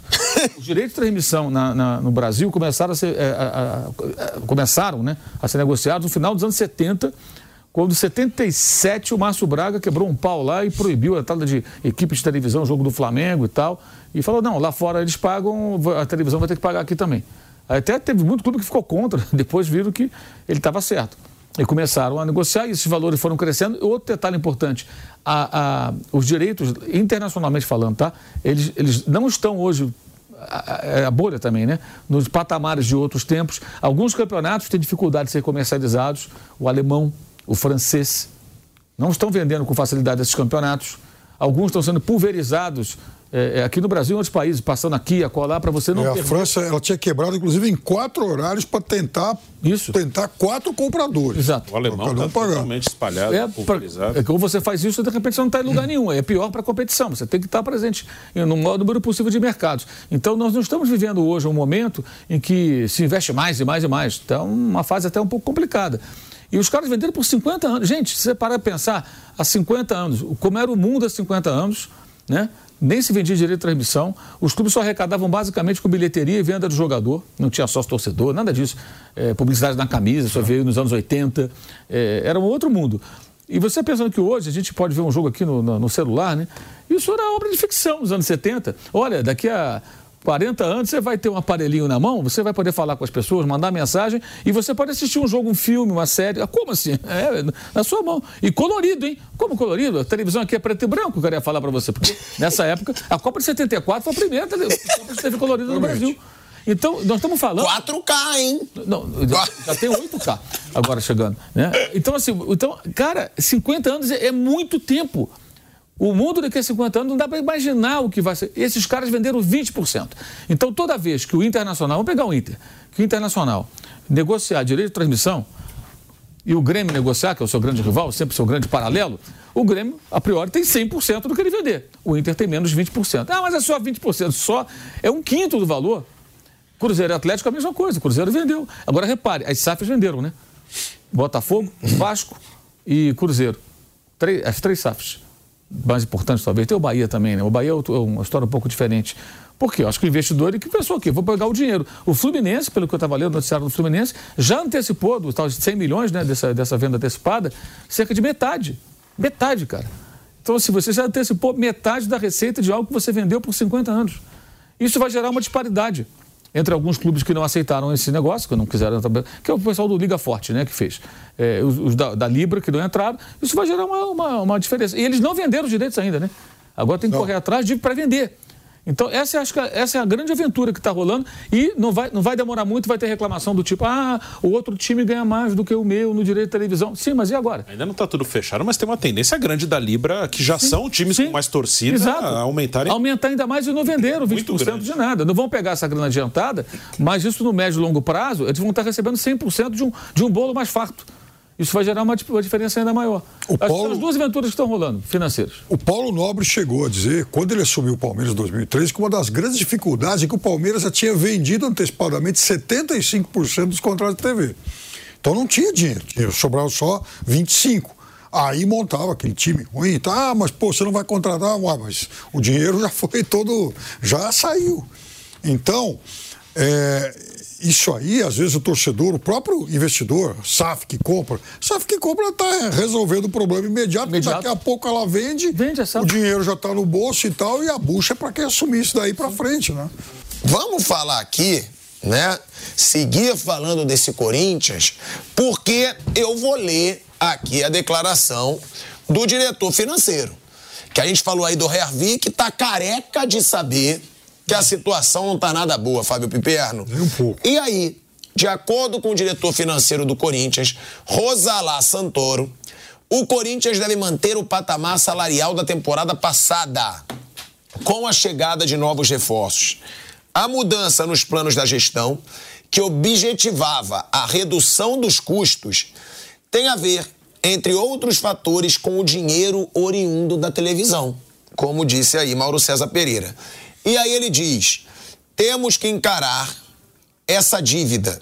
Não posso abrir mão da performance esportiva, já que 30% de dinheiro da televisão vem de resultado em campo.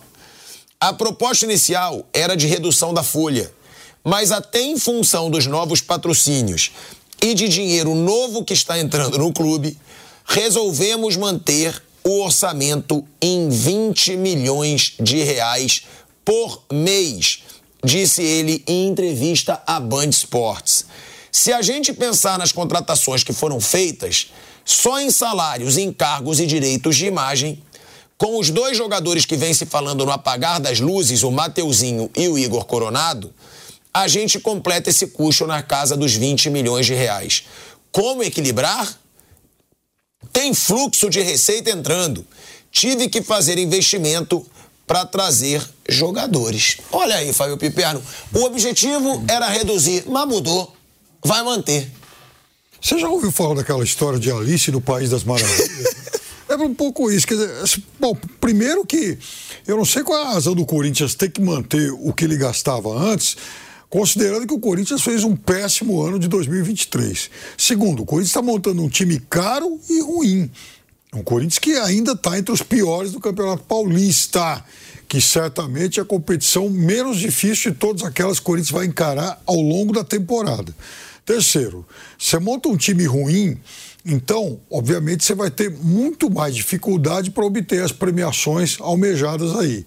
Quarto, se o Corinthians teve um aumento de receitas de televisão na temporada passada, o que é ótimo, e também com patrocínios, perfeito, lindo isso. Então que o Corinthians use bem esse dinheiro e use principalmente no sentido de diminuir o seu endividamento que é muito grande. E endividamento grande, por exemplo, entre outros produtos nefastos, ele gera, por exemplo, mais gastos financeiros. O Corinthians vai ter que pagar mais juros, o Corinthians vai ter que pagar, né, vai ter mais despesa com o banco.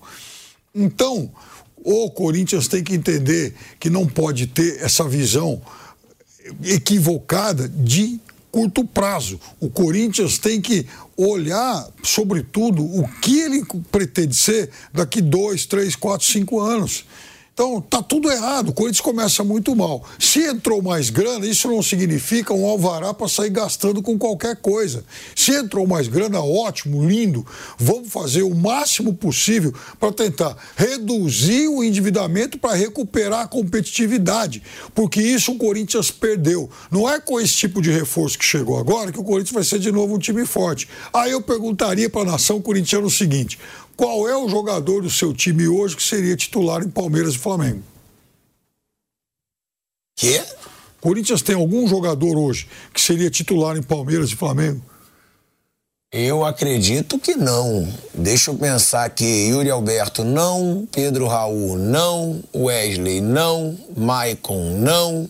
Fausto Vera, não. Eu acho que não. É Rojas, não. Tá gastando essa grana não. toda por quê? É.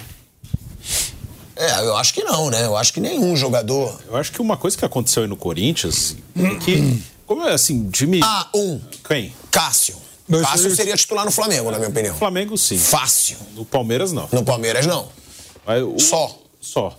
Eu acho que bateu um desespero aí com os resultados ruins do início do ano. né? É porque assumiu aí uma nova diretoria, saíram alguns jogadores, chegaram, antes de começar o campeonato, chegaram acho que seis. Aí alguns demoraram para estrear, mas tinham seis reforços contratados, né? E algum. Aí o Palácio chegou, machucou, mas enfim, tinham seis. E aí o time começou a perder. Aí já demitiu o técnico, já tem uma pressão enorme. E eu acho que essas últimas contratações estão sendo feitas mais em cima disso. O time tá ruim, a gente precisa contratar. E aí vai atrás, vai, vai atrás, vai trazer o Igor Coronado, o Mateuzinho, o Pedro Henrique. Pode ser que um, um desse, um ou outro dê certo. É, o Igor Coronado, por exemplo, eu acho até um bom jogador. Eu acho que tá bem caro, mas eu acho um bom jogador. Pode ajudar o Corinthians no campo, o próprio Rodrigo Garro aí pode ajudar. Mas me parece que é mais isso. assim. Se os resultados não tivessem sido tão ruins no início, eu acho que eles não iam correr atrás agora de três contratações, talvez mais alguma. Acho que tem muito a ver com isso. E quando você começa a agir pensando na pressão, no resultado, no curto prazo, a chance de você se enrolar é enorme, né? Porque você, essa diretoria pegou uma coisa difícil, você tem que ter um planejamento. Como é que eu vou sair dessa situação difícil? E aí o planejamento muitas vezes tem que passar por cima de pressão, de ah, o resultado tá ruim, mas eu sei o que eu tô fazendo aqui. Uh, a coisa vai melhorar a longo prazo. Eu preciso entregar um clube melhor do que eu peguei daqui a três anos. Mas me parece que os resultados iniciais causaram um certo desespero. Agora a gente tem que contratar, tem que fazer um time aí que senão a gente vai cair, vai ter problema, vão pressionar, vão xingar. Isso acho que tem muito a ver, essas contratações de última hora, que fecha sexta-feira agora. É, mas aí, Bruno, é, deixa de ser profissional como falou que seria. Sim. Porque o profissional seria que se dane, que começou mal. A gente sabe que a gente vai ficar mal um momento, mas tem que gastar menos. Sim. Aí é aquele negócio de sempre. É o dirigente que não quer ser xingado, não quer ser vaiado, vai gastar mais do que pode. Sim, eu tenho essa impressão. Não, não tenho informação sobre isso. É uma análise aí, pelo porque começou agora uma correria. Falta uma semana. Sexta-feira fecha o prazo aí do, do Campeonato Paulista, pelo menos. Então, eu acho que se os resultados estivessem melhor, melhores, eu acho que não teriam três contratações na última semana de janela. Mauro, sobre essa declaração dele, né? Que o objetivo ele assume, o objetivo era reduzir. Mas não. Tem aí a TV, ele falou, quer que eu leia de novo? Não, você lembra não, exatamente. Não, não precisa. Tem aí a TV, tá entrando um dinheiro, patrocinadores mais altos, então dá para gastar um pouco mais. Tá Ou bom. seja, o planejamento já foi por água abaixo no primeiro mês. É o primeiro mês. Em abril sai o balanço do Corinthians, né? Como dos demais clubes até abril, mas é referente ao ano passado. O torcedor que quiser ser São Tomé ver para crer, ele espera abril do ano que vem para ver o balanço desse ano, o que, que vai aparecer no balanço do Corinthians, né? Enfim, o que me chama a atenção assim, é que qualquer tese que é vendida por dirigente tem uma galera que compra, entendeu? Essa tese não, não, não bate, cara. É 30% das premiações. Depende. O Corinthians não ganhou nada, repito, teve o maior faturamento da sua história do ano passado. E detalhe, poderia, parte desse dinheiro poderia ter quitado um pedaço do estádio, né?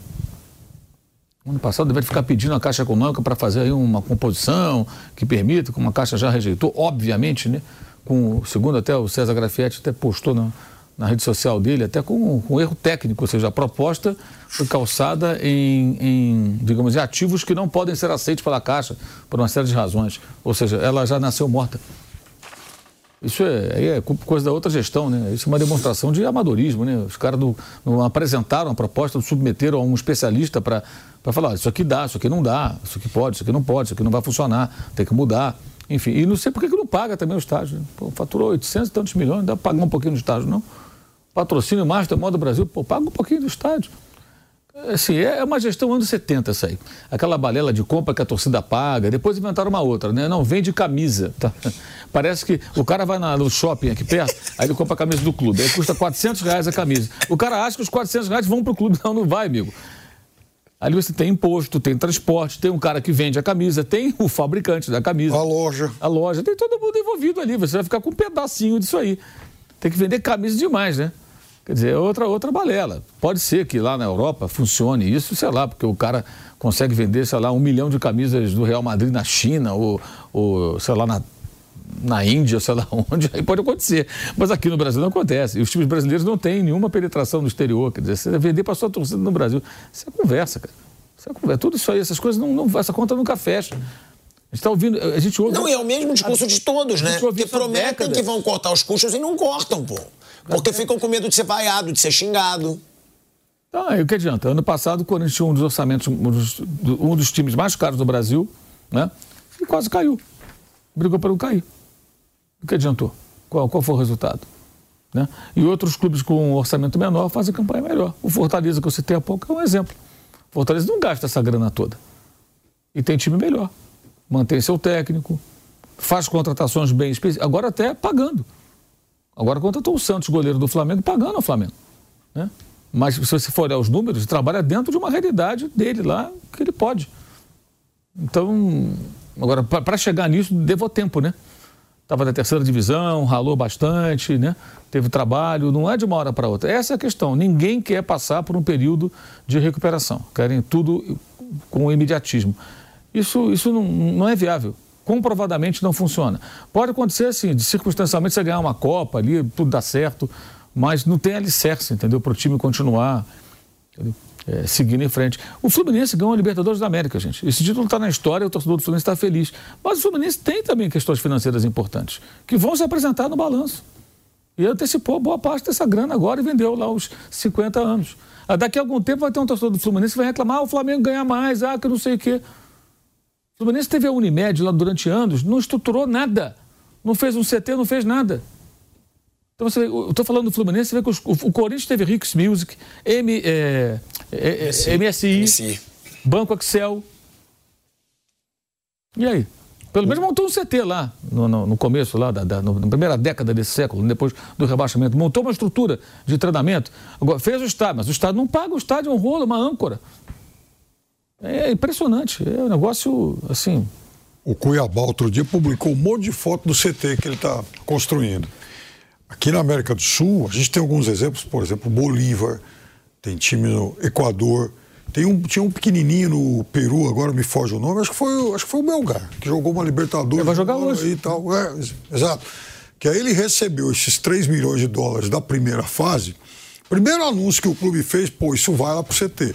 Então, é, é um outro tipo de gestão, é muito mais responsável e pensando no futuro. Eu, olha, o Corinthians, que é um grandão um gigante, ele poderia tomar como exemplo o Milan. O Milan e a Inter tiveram aquela fase lá de arrumar aqueles malucos chineses Sim. dinheiro. Tudo, o do Milan, então, era um, a safadeza geral, né? Depois o chinês se mandou, deixou cheio de dívida, aí veio outro investidor e tal. E o Milan estava na fila há muito tempo, desde 2011. Né? Aí o Milan faz uma reformulação, contratou o Pioli, que ele, ele recebia 1 milhão e 800 mil euros por ano. Saiu aí é, em, várias, em várias notícias e tal, que o Milan, inclusive, é orgulhoso de não ter um técnico tão caro. Isso coisa de três anos atrás. Hoje é possível que ele esteja ganhando mais. Hoje, o Milan é um clube que duas temporadas atrás já voltou a ser campeão italiano e na temporada passada fez semi de, semi de Champions. Então, veja, foi uma recuperação gradual, foi melhorando de ano para ano depois de ter passado por uns vexames, uma fase difícil e tal. Eu acho isso é um trabalho de reconstrução de um gigante. Ele não está falando de um clube qualquer, ele está falando do clube que é o segundo maior vencedor de Champions. Então, o Corinthians teria que passar por um período como esse, é, assim, de ter a consciência de que Bom, vão precisar de uns três anos aí de sacrifício. Mas depois, isso é o Corinthians, é um gigante. Vai, vai ser um clube que vai atrair receitas sempre, vai ser um clube que vai atrair patrocinadores sempre, vai ter.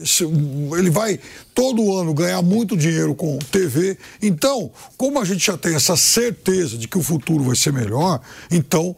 É, demanda agora uns dois, três anos de sacrifício. Mas eu preciso tomar essa iniciativa. A gente vai para um break na Rádio Jovem Pan. Seguimos no YouTube. Bom, Bruninho, eu queria falar ainda com todo mundo, inclusive com o Mauro, sobre mais uma treta da W Torre com o Palmeiras. Mas vamos esperar a gente voltar para a rádio. Agora, a situação do Corinthians é tão questionável, né? Ainda mais essa entrevista agora. Assumir que não vai gastar menos coisa nenhuma. Deu tudo para trás. Primeiro mês da nova gestão do Corinthians, planejamento já foi por água abaixo que eles assumem que não vai ser o objetivo inicial. E isso tudo acaba até tirando um pouco do foco do jogo. Sim. Porque hoje tem Botafogo e Corinthians, o Corinthians ainda luta contra o rebaixamento do Campeonato Paulista e o jogo é fora de casa. Jogo complicado, Bruno? Ou o Corinthians é bem favorito, mesmo estando aí na zona do rebaixamento? Deixando claro, o Corinthians vai ter três desfalques para a partida dessa noite. Fagner e Raul Gustavo, que levaram o terceiro cartão amarelo e cumprem suspensão, e o Pedro Raul, que sofreu uma lesão na coxa direita contra a portuguesa e segue em recuperação.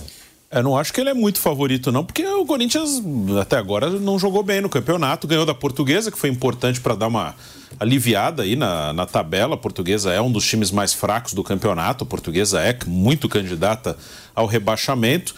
E tá com um treinador novo, segundo o jogo do Antônio Oliveira, ele chegou no finalzinho da semana passada.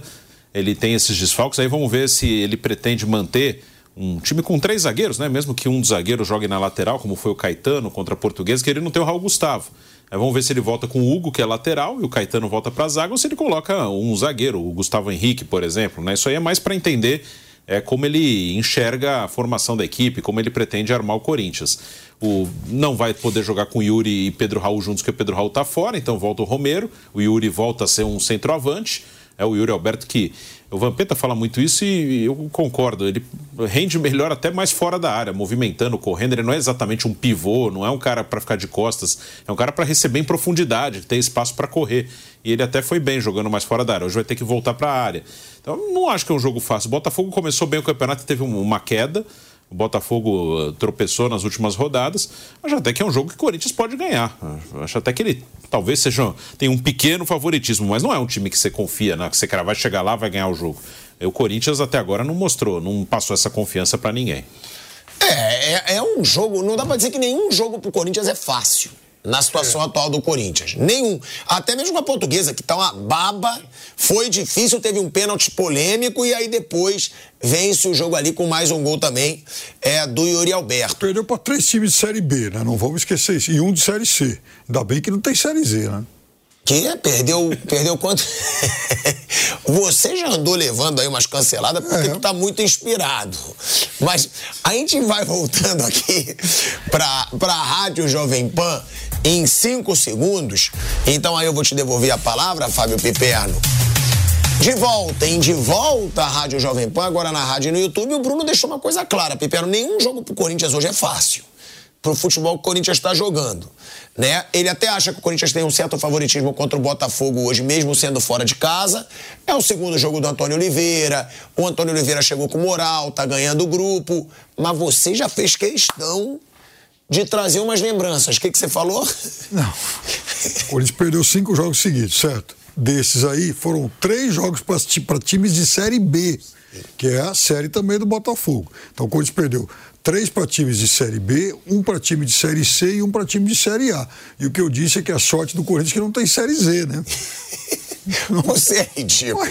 Mas é, é uma campanha patética ah, tá... do Corinthians, até porque estava na zona do rebaixamento até um jogo atrás. Estamos falando do Corinthians, né? Enfim, não dá para imaginar esse vexame todo. Agora, vamos Agora, lá. Dá, Mauro César Pereira, antes de você se despedir de forma brilhante, né, como sempre, eu vou te perguntar sobre o Palmeiras e a W Torre. Mais um rolo aí. O Palmeiras vai acionar a W Torre para ser indenizado por período com a Arena Palmeiras interditada. O clube entende que está sendo prejudicado, inclusive financeiramente enquanto o gramado sintético não passa pelas melhorias previstas. A volta à sua arena deve acontecer apenas em março. O Palmeiras se prepara para acionar a Real Arenas, braço, braço da W Torre, responsável pela gestão do estádio, em busca de indenização pelo período em que não pode atuar na sua casa. O departamento jurídico ainda avalia qual o caminho seguir mas o Verdão entende que há prejuízo financeiro, além de técnico, nesse período em que a arena está interditada pela Federação Paulista por conta do estado do gramado. A construtora comunicou ao Palmeiras, no início do mês, que iria trocar o termoplástico que fica entre a grama da arena por material orgânico de cortiça. A expectativa era de que a troca ocorresse até o dia 20. Só que o material ainda não chegou ao Brasil e o clube combinou que após a instalação deseja que seus atletas primeiro testem o piso, pois eles foram decisivos para o veto ao estádio. Portanto, Mauro, o Palmeiras já se planeja para atuar contra o Corinthians, dia 18, e contra o Mirassol, dia 24, na Arena Barueri. É uma guerra e agora os dois vão ficar fazendo de tudo um para atacar o outro, né, Mauro? É, eu não tenho nada que falar sobre isso, não. Isso é problema deles lá, os advogados que se, que se virem, que se resolvam. Consultor jurídico, isso aí, né? Falar o que disso aí? É problema deles. Sinceramente, não tem o menor. Não tem nada para falar sobre isso. Agora, sobre jogar em Barueri, bem, o Palmeiras vai se acostumando a jogar em Barueri, né? Não tem muito jeito, né? É, de uma forma ou de outra, vira e mexe, tem que sair, porque algumas, algumas datas o, o estádio é cedido para shows. Agora, por conta da impossibilidade do gramado. É, mas acho que a discussão do gramado sintético deveria ser uma outra discussão muito além dessa, né? mais técnica, envolvendo os personagens, os atletas, mais, mais gente falando sobre isso. É, e, na verdade, estão tirando um componente do gramado sintético e colocar um outro. Aliás, o Palmeiras tropeçou no gramado sintético lá de Santo André, né? onde a bola parece mais viva do que nunca. Né? Como a criança quica naquele negócio, né? Nossa. Você é contra o gramado sintético? Eu, radicalmente. Eu acho que não tem o menor cabimento. Nenhuma liga importante tem esse tipo de piso no, no mundo. Só que no Brasil a gente está andando na contramão. Tá, Para mim está ficando cada vez mais claro que, que é incompatível, não, não dá. E quanto também o gramado ruim, como o do Maracanã, que é uma porcaria ali, aquela área do, da esquerda ali, está tudo detonado e tal. O gramado Maracanã é outro também, que é inviável, né? não dá, né? Maracanã não dá. O jogo Flamengo e, e, e Volta Redonda, o Flamengo teve prejuízo, teve 43 mil pessoas no estádio que é um público que lotaria o estádio do Palmeiras, o estádio do Atlético, quase lotaria o do Corinthians. E ainda assim, no, o, o Maracanã é tão caro, é tanto desconto, é tanta coisa que paga. Não dá. E além disso, aqueles shows que aconteceram, os clubes que são responsáveis hoje pelo estádio Fluminense e Flamengo são obrigados a ceder, né? Que pelo edital o Estado tem direito a tantas datas. Então põe lá Ivete Sangalo, põe lá o Paul McCartney, tudo arrebenta o gramado e faz, faz o que for possível. Ah, mas o pessoal na, na, da, da Comebol deu um jeito. Deu um jeito porque ficou fechado um tempão, porque a empresa que fez a recuperação do gramado é a mesma que cuida do gramado do Maracanã, não foi outra não, foi a mesma. Mas para a final da Libertadores o estádio ficou fechado. E aí você recupera o gramado. Dessa vez não conseguiram recuperar até hoje, mesmo com essa paralisação das férias, porque ficou ali o palco ali em cima e tudo, então...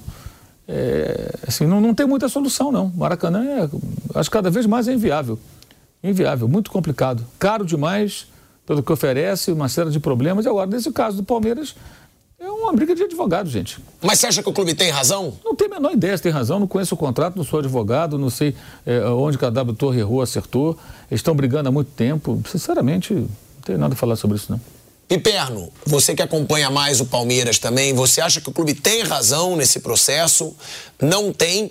E também sobre o que o Mauro trouxe, né? Porque isso é algo que muito jogador reclama, muito treinador reclama, e que, como o Mauro disse, eu não sabia, mas é bom que o Mauro acompanhe até mais aí o futebol europeu.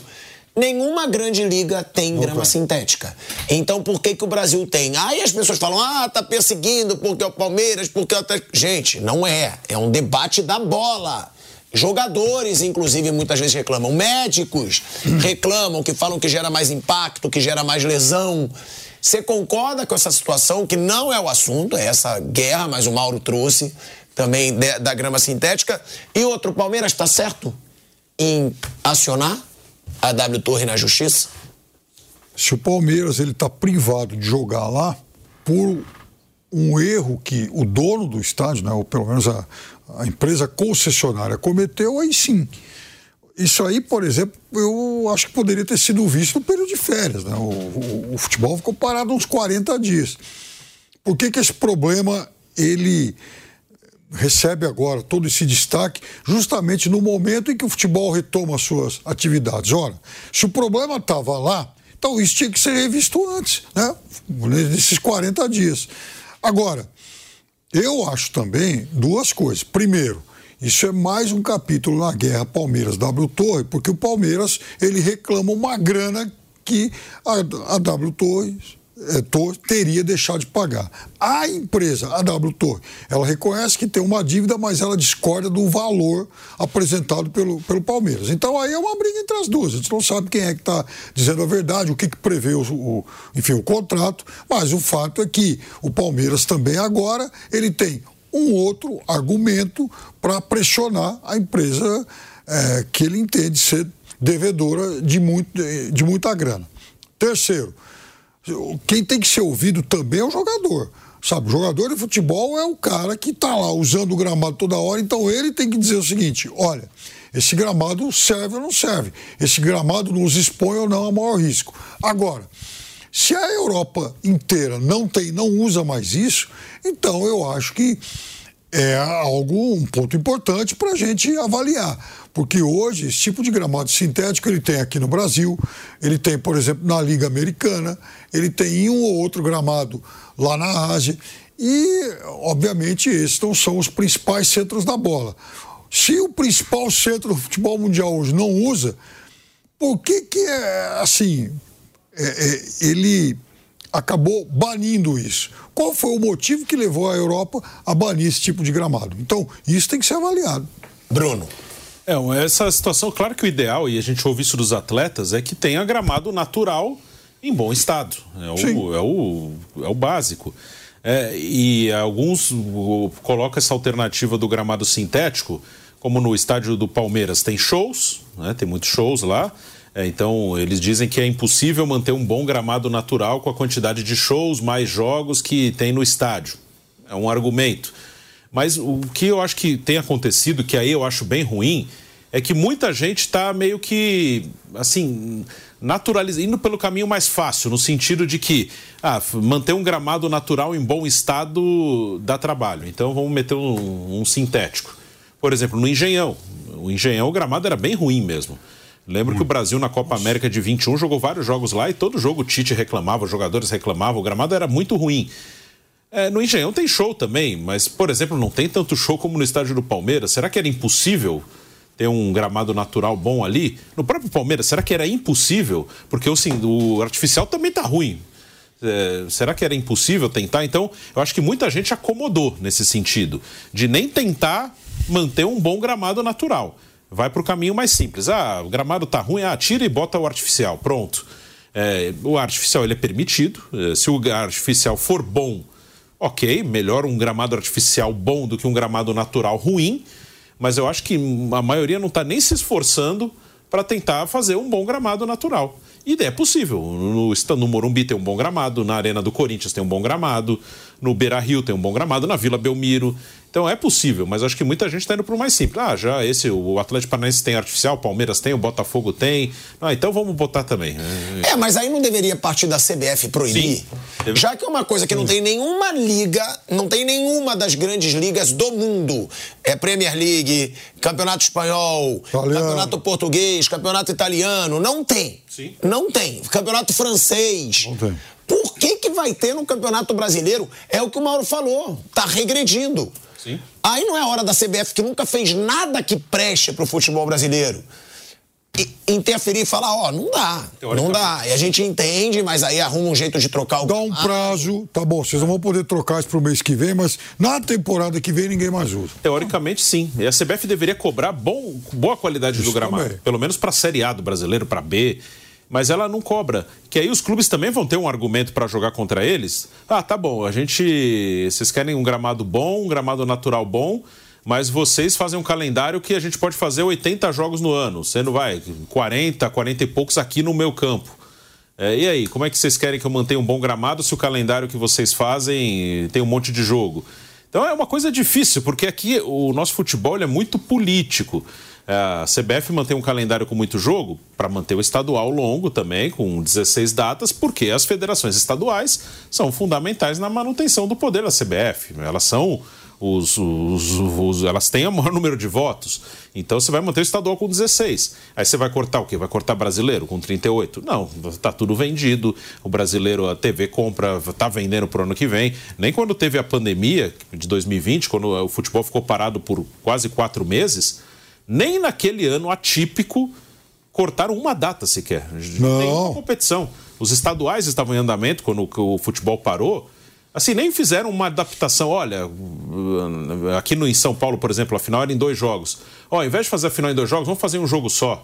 É, lembro que o segundo jogo das finais daquele ano aconteceram na primeira rodada do Brasileiro. Eu lembro que o Palmeiras e o Corinthians tiveram o primeiro jogo do Brasileiro adiado para fazer o segundo jogo da final do Paulista no mesmo fim de semana. Não teve nem essa adaptação. Ó, vamos fazer um jogo só final para começar o Brasileiro. Em um momento em que até a. Champions mudou. Sim, a Champions levou todo mundo para Portugal lá. É. Libertadores não diminuiu nada. Assim, ah, vamos fazer jogo único esse ano? Não. Brasileiro, eu sou totalmente a favor do sistema de pontos corridos, mas naquele ano você podia discutir, ah, vamos fazer um outro tipo de campeonato esse ano só para finalizar em dezembro, para não ter que. que emendou 20 e 21, né? Os caras só foram ter férias lá no final de, de 21. CBF ah, é bom É, sim, os dois.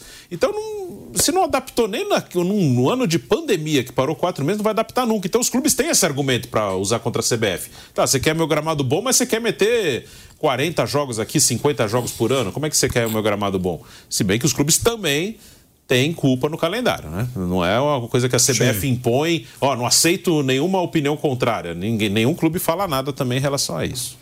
Agora, só deixando claro, tá? Nos debates internos no Palmeiras, o clássico é citado como grande ponto de prejuízo. Por quê? No jogo do primeiro turno do último brasileiro, o Palmeiras recebeu 41.357 torcedores e uma renda de 3 milhões e 500 mil reais. Para efeito de comparação, no último jogo em Barueri, a vitória por 2 a 0 contra o Ituano foram 8 mil. Tudo bem que o jogo tem um peso bem menor, mas foram 8.879 torcedores com uma renda de 332 mil 119 reais e apenas 34.277 reais líquidos para o clube. Olha a diferença. o Palmeiras está ganhando dinheiro de pinga agora. No contrato firmado para a construção da Arena Palmeiras, está previsto para a W Torre fazer o pagamento de 50% do valor bruto da bilheteria dos jogos em outros estádios quando a arena não está disponível. Mas esse repasso, repasse é mais um tópico de discussão entre os parceiros na justiça. A presidente Leila Pereira, que critica com frequência a W Torre, disse a pessoas próximas que vê não apenas o Palmeiras ser prejudicado, mas também os torcedores, especialmente os membros do Avante, além de clientes do passaporte da construtora e donos de camarotes. Membros do Avante é sócio torcedor Sim. que vai, já tem ali seu assento garantido, seu ingresso garantido para as partidas. Entre os diversos capítulos da briga entre o clube e a W Torre, há a discussão sobre interpretações divergentes do contrato da arbitragem, além do processo de 136 milhões de reais que o Palmeiras cobra na justiça sob a alegação de que recebe o repasse de receitas da Arena Palmeiras. É então, isso. o pano de fundo é isso aí. São esses 136 milhões que o Palmeiras reclama. A W Torre admite a dívida, mas ela discorda desse, desse valor, desse volume todo de dinheiro. Jogar em Barueri realmente é um prejuízo, além da questão técnica e tal, também um prejuízo para o caixa, é evidente. Esse jogo contra o Ituano que você citou, que deu 8 mil pagantes, se fosse na Arena, seria um jogo para 35 mil pagantes, que é mais ou menos o público padrão do Palmeiras contra os times pequenos. Então é claro que o Palmeiras perde, é claro que vai é, sentir esse golpe e vai buscar reparação, principalmente tendo aí a possibilidade de pressionar ainda mais a W Torre por conta né, de toda essa discussão. Ó, oh, galera, a gente é, já já vai chamar um break, tá? Mas vai falar do Mbappé, hein? Tem aí a situação do Mbappé. Mbappé vai, não vai para o Real Madrid. Não fica a no... notícia de que o contrato dele vai acabar agora, senão o Corinthians chega lá e já faz uma proposta. a novela sobre o futuro do Mbappé segue tendo cada vez mais novos capítulos, enquanto não chega a um acordo com o Real, tá? Então a gente tem aí as novidades sobre essa situação do Mbappé, se ele vai, se ele não vai para o Real Madrid, quanto que vai custar, te vai trazer os detalhes. Só que antes disso, eu quero te dar um recado, tá bom? A assinatura do plano JP Premium, tá? O, plano Premium aí da Jovem Pan oferece, galera, acesso ilimitado a todos os conteúdos do portal da Jovem Pan, hein? Desde reportagens em texto exclusivas, vídeos exclusivos e também permite ao assinante participar do debate, fazendo comentários nas matérias e nas colunas de opinião. Então assine já, vai lá no site da Jovem Pan, jp.com.br, vai lá, assinatura tem lá um quadradinho, plano JP Premium você vai lá e assine já. Acesse também o canal de esportes da Jovem Pan no WhatsApp. É só procurar por Jovem Pan Esportes e acompanhar todo o conteúdo. Então, você quer ser um JP Premium, ter acesso a conteúdos exclusivos, participar das matérias? Entre no site da Jovem Pan e procure lá JP Premium, porque vale a pena. Galera, a gente vai falar aí sobre a situação do Mbappé, vai conseguir sair do Paris Saint-Germain, vai pro Real, não vai. Mas tem um assunto também para falar antes, que é a final da Libertadores de 2024, desse ano. Ela vai ser em Buenos Aires, a Comebol anunciou e a entidade sul-americana e a, e a Associação né, de Futebol Argentina, a Federação, a AFA, oficializaram a capital da Argentina como sede da próxima decisão da Libertadores, sem indicar ainda o estádio. Porém, não houve indicação tá, do estádio ainda em jogo único valendo o título da Libertadores. O Bruninho Prado me lembrou uma coisa aqui, né? Que por causa do papelão de algumas organizadas aí do Fluminense, que foram agredir argentinos na praia, na rua. Também muitos deles é, procuravam confusão, né? De organizadas também, dos Barra Bravas lá do Boca Juniors. Se brasileiro chegar em final, e é a tendência, eu acho até que a tendência é ser final brasileira de novo. Porque agora a gente tem o Atlético Mineiro poderosíssimo, o atual campeão Fluminense, Flamengo forte, Palmeiras forte, tem o São Paulo que está forte em mata-mata, não acho dos favoritos, mas tem chance de chegar. Eu acho que tem chance de dar final brasileira de novo. Eu sei que a última não foi, o Boca chegou, mas pode ter um clima um pouquinho infernal para as torcidas brasileiras que forem jogar lá, né, Bruninho? Ah, é bem provável, né? Porque aqui foi feia a coisa na decisão no Rio entre Fluminense e Boca. É, era briga na rua. Chegaram até a discutir, não sei se seriamente, mas de adiar o jogo, de fazer sem torcida, porque foi uma semana realmente muito tumultuada. E agora a final vai ser lá em Buenos Aires. É, e, e time brasileiro chegando lá, vai ter torcida brasileira lá, mesmo que não seja o Fluminense é, mesmo que não seja um time do Rio de Janeiro, onde aconteceu a final aqui no Brasil, é, vai dar confusão. A chance é gigantesca, mas era até, até demorou para ter uma final em Buenos Aires. Né? Desde 2019, final única, jogo único, e não teve nenhuma na Argentina. É, teve Peru, depois Maracanã, Montevideo, Guayaquil, Maracanã de novo. Então vai ser a primeira final na Argentina nesse formato de final única, que até demorou para acontecer. É, eu também acho. A Argentina é muito maior que Guayaquil, que Lima, para você para Santiago, que ia ser a final do Flamengo também. Sim. Até mesmo que Montevidéu, pô. Tudo bem, Montevidéu foi a primeira final de Copa, né? Foi o primeiro campeão também, tem uma certa história, mas pô, o futebol argentino hoje é muito maior que o uruguaio. Sim. Muito maior que o Uruguai, inclusive para Libertadores. É o país que tem mais títulos de Libertadores por pouco tempo. Porque são só três agora mais que o Brasil, não é? Acho que são, acho que dois. Acho que é. Então, por pouco tempo. Inclusive, ontem o time uruguaio, o defensor, caiu na primeira fase da pré-Libertadores para um time da Venezuela, para o Puerto Cabello. E não é nenhuma surpresa, né? O, não tem mais boa. A seleção uruguaia é boa. A seleção uruguaia é boa, mas os times uruguaios são fracos. Os times uruguaios, o Nacional de vez em quando chega em oitavas. Os outros nem em oitavas chegam. Mas a seleção boa, mas os times são fraquíssimos, são piores que os bolivianos. Agora, por causa desse papelão, né, Piperno? A gente vive essa situação, a gente já voltou para rádio, vai voltar para rádio a gente vive essa situação aí delicada. Mas, claro, o Brasil já, precisa ser um pouco mais, sabe, tem que ser um pouco mais civilizado, né? Recebeu mal, agora fica com esse temor. Eu acho excelente a escolha de Buenos Aires. Buenos Aires é a principal cidade do futebol sul-americano, é a cidade que mais tem Libertadores. Nenhuma outra cidade brasileira, por exemplo, tem isso. Então, é a cidade que mais tem times, tem time lá em tudo, em tudo quanto é canto da, da cidade. É uma maravilha para quem gosta de futebol. Então, ótima escolha.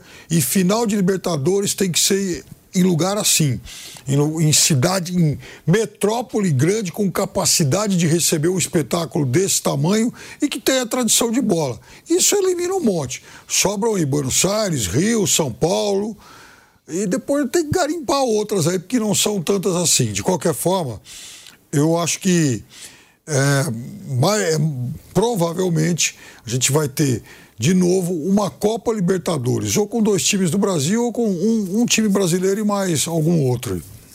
Tá 25 a 23 em título. Isso aí, dois, dois, dois Aí, ó, faltam dois, dois títulos, vai tirar rápido. E Buenos Aires tem um monte. É, enfim, a cidade de Buenos Aires é disparada a que mais tem títulos. Só, aliás, só juntando que ganharam, que venceram River e Boca, 10 títulos, né? Já dá mais, por exemplo, do que São Paulo ou Rio de Janeiro. Vem cá, vamos deixar uma coisinha bem clara. É que eu não posso falar palavrão. Ah. Então, que se dane ah. a cidade que tem mais. Só me faltava essa cidade que é tem mais títulos de Libertadores. Que, mais tem que se dane bola. a cidade. Tem muito mais É o país. bola. Que... Ó, é o país ah. que tem mais título e o outro que não. Eu tô o Buenos falando... Aires é a cidade que tem mais título. Eu tô falando que uma outra coisa, que ah. é a cidade que vai. A cidade que vai sediar a final é a cidade com mais tradição de futebol aqui na América do Sul. Então, ótima escolha. Tem muito mais tradição que São Paulo e Rio de Janeiro. E não adianta você ah, olhar com essa cara furreca aí. Ah, eu discordo. Ah, eu discordo. Discordo. discordo. Oh, ah. Tá maluco. Tá maluco, mano. Que tem mais tradição? Muito eu mais tradição. Calcular o país. É o país. Até porque as pessoas vão sair de tudo que é lugar da Argentina pra ir nesse jogo. Vão sair de tudo que é lugar do Brasil pra ir num jogo no Brasil. É o país. Ah, a cidade que tem mais título. Que loucura. Aí eu quero ver se chegar um time equatoriano versus um colombiano na final. Imagina. Quem é que vai sair pra ver? Imagina, estádio vazio. É cidade, estádio vazio. Bom, antes de acabar, hum. e essa novela do Mbappé, hein? Será que o Mbappé vai pro Real? Não vai? vai? Porque, segundo o jornal The Independent, o craque francês gostaria de jogar no Arsenal da Inglaterra agora. Ah, mas aí também não, né? Que loucura. Falaram de Liverpool, tem muita especulação aí, né? Falaram que ele gosta de jogar na Premier League. Sim, claro que o Mbappé é um super jogador. E parece que o desejo é pela admiração que ele tem pelo Thierry Henry. É. De acordo com o jornal. Sim, que foi um ídolo do Arsenal. O Henry jogava muita bola. Eu também gostava muito do Henry. Ele também é bem francês, né? Ele é bem diferente do Mbappé. O Henry acho que era mais técnico que o Mbappé. O Mbappé é mais forte, rápido. Uma, é, para segurar o Mbappé é um, dificílimo. Assim, tem muita especulação. No Paris ele tem muita grana. Ninguém vai pagar o salário que ele paga, que ele ganha no Paris Saint-Germain, nem na Inglaterra, nem no Real Madrid. Ele não vai ganhar o que ele ganhava no Paris Saint-Germain. Que quando o Neymar foi para a Arábia, isso foi muito divulgado. Ele, ele tinha um salário é, que era muito maior que o maior salário da Premier League, assim, era uma coisa absurda. Então ninguém vai pagar para ele o que ele ganha no Paris. Ele vai ter que reduzir de alguma maneira, e claro que será um ótimo salário. Real Madrid não tem feito investimentos assim, até no Bellingham fez, hum. mas ele tem apostado mais em garotos.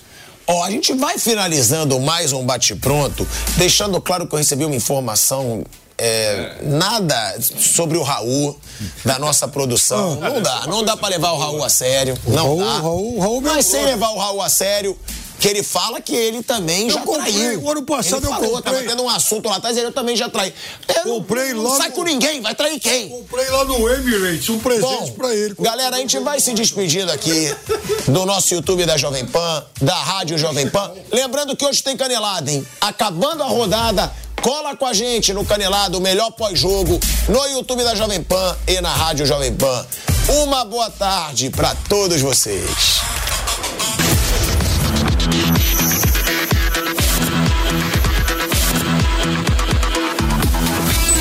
Bate pronto.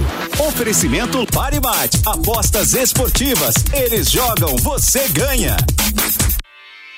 Realização Jovem Pan News.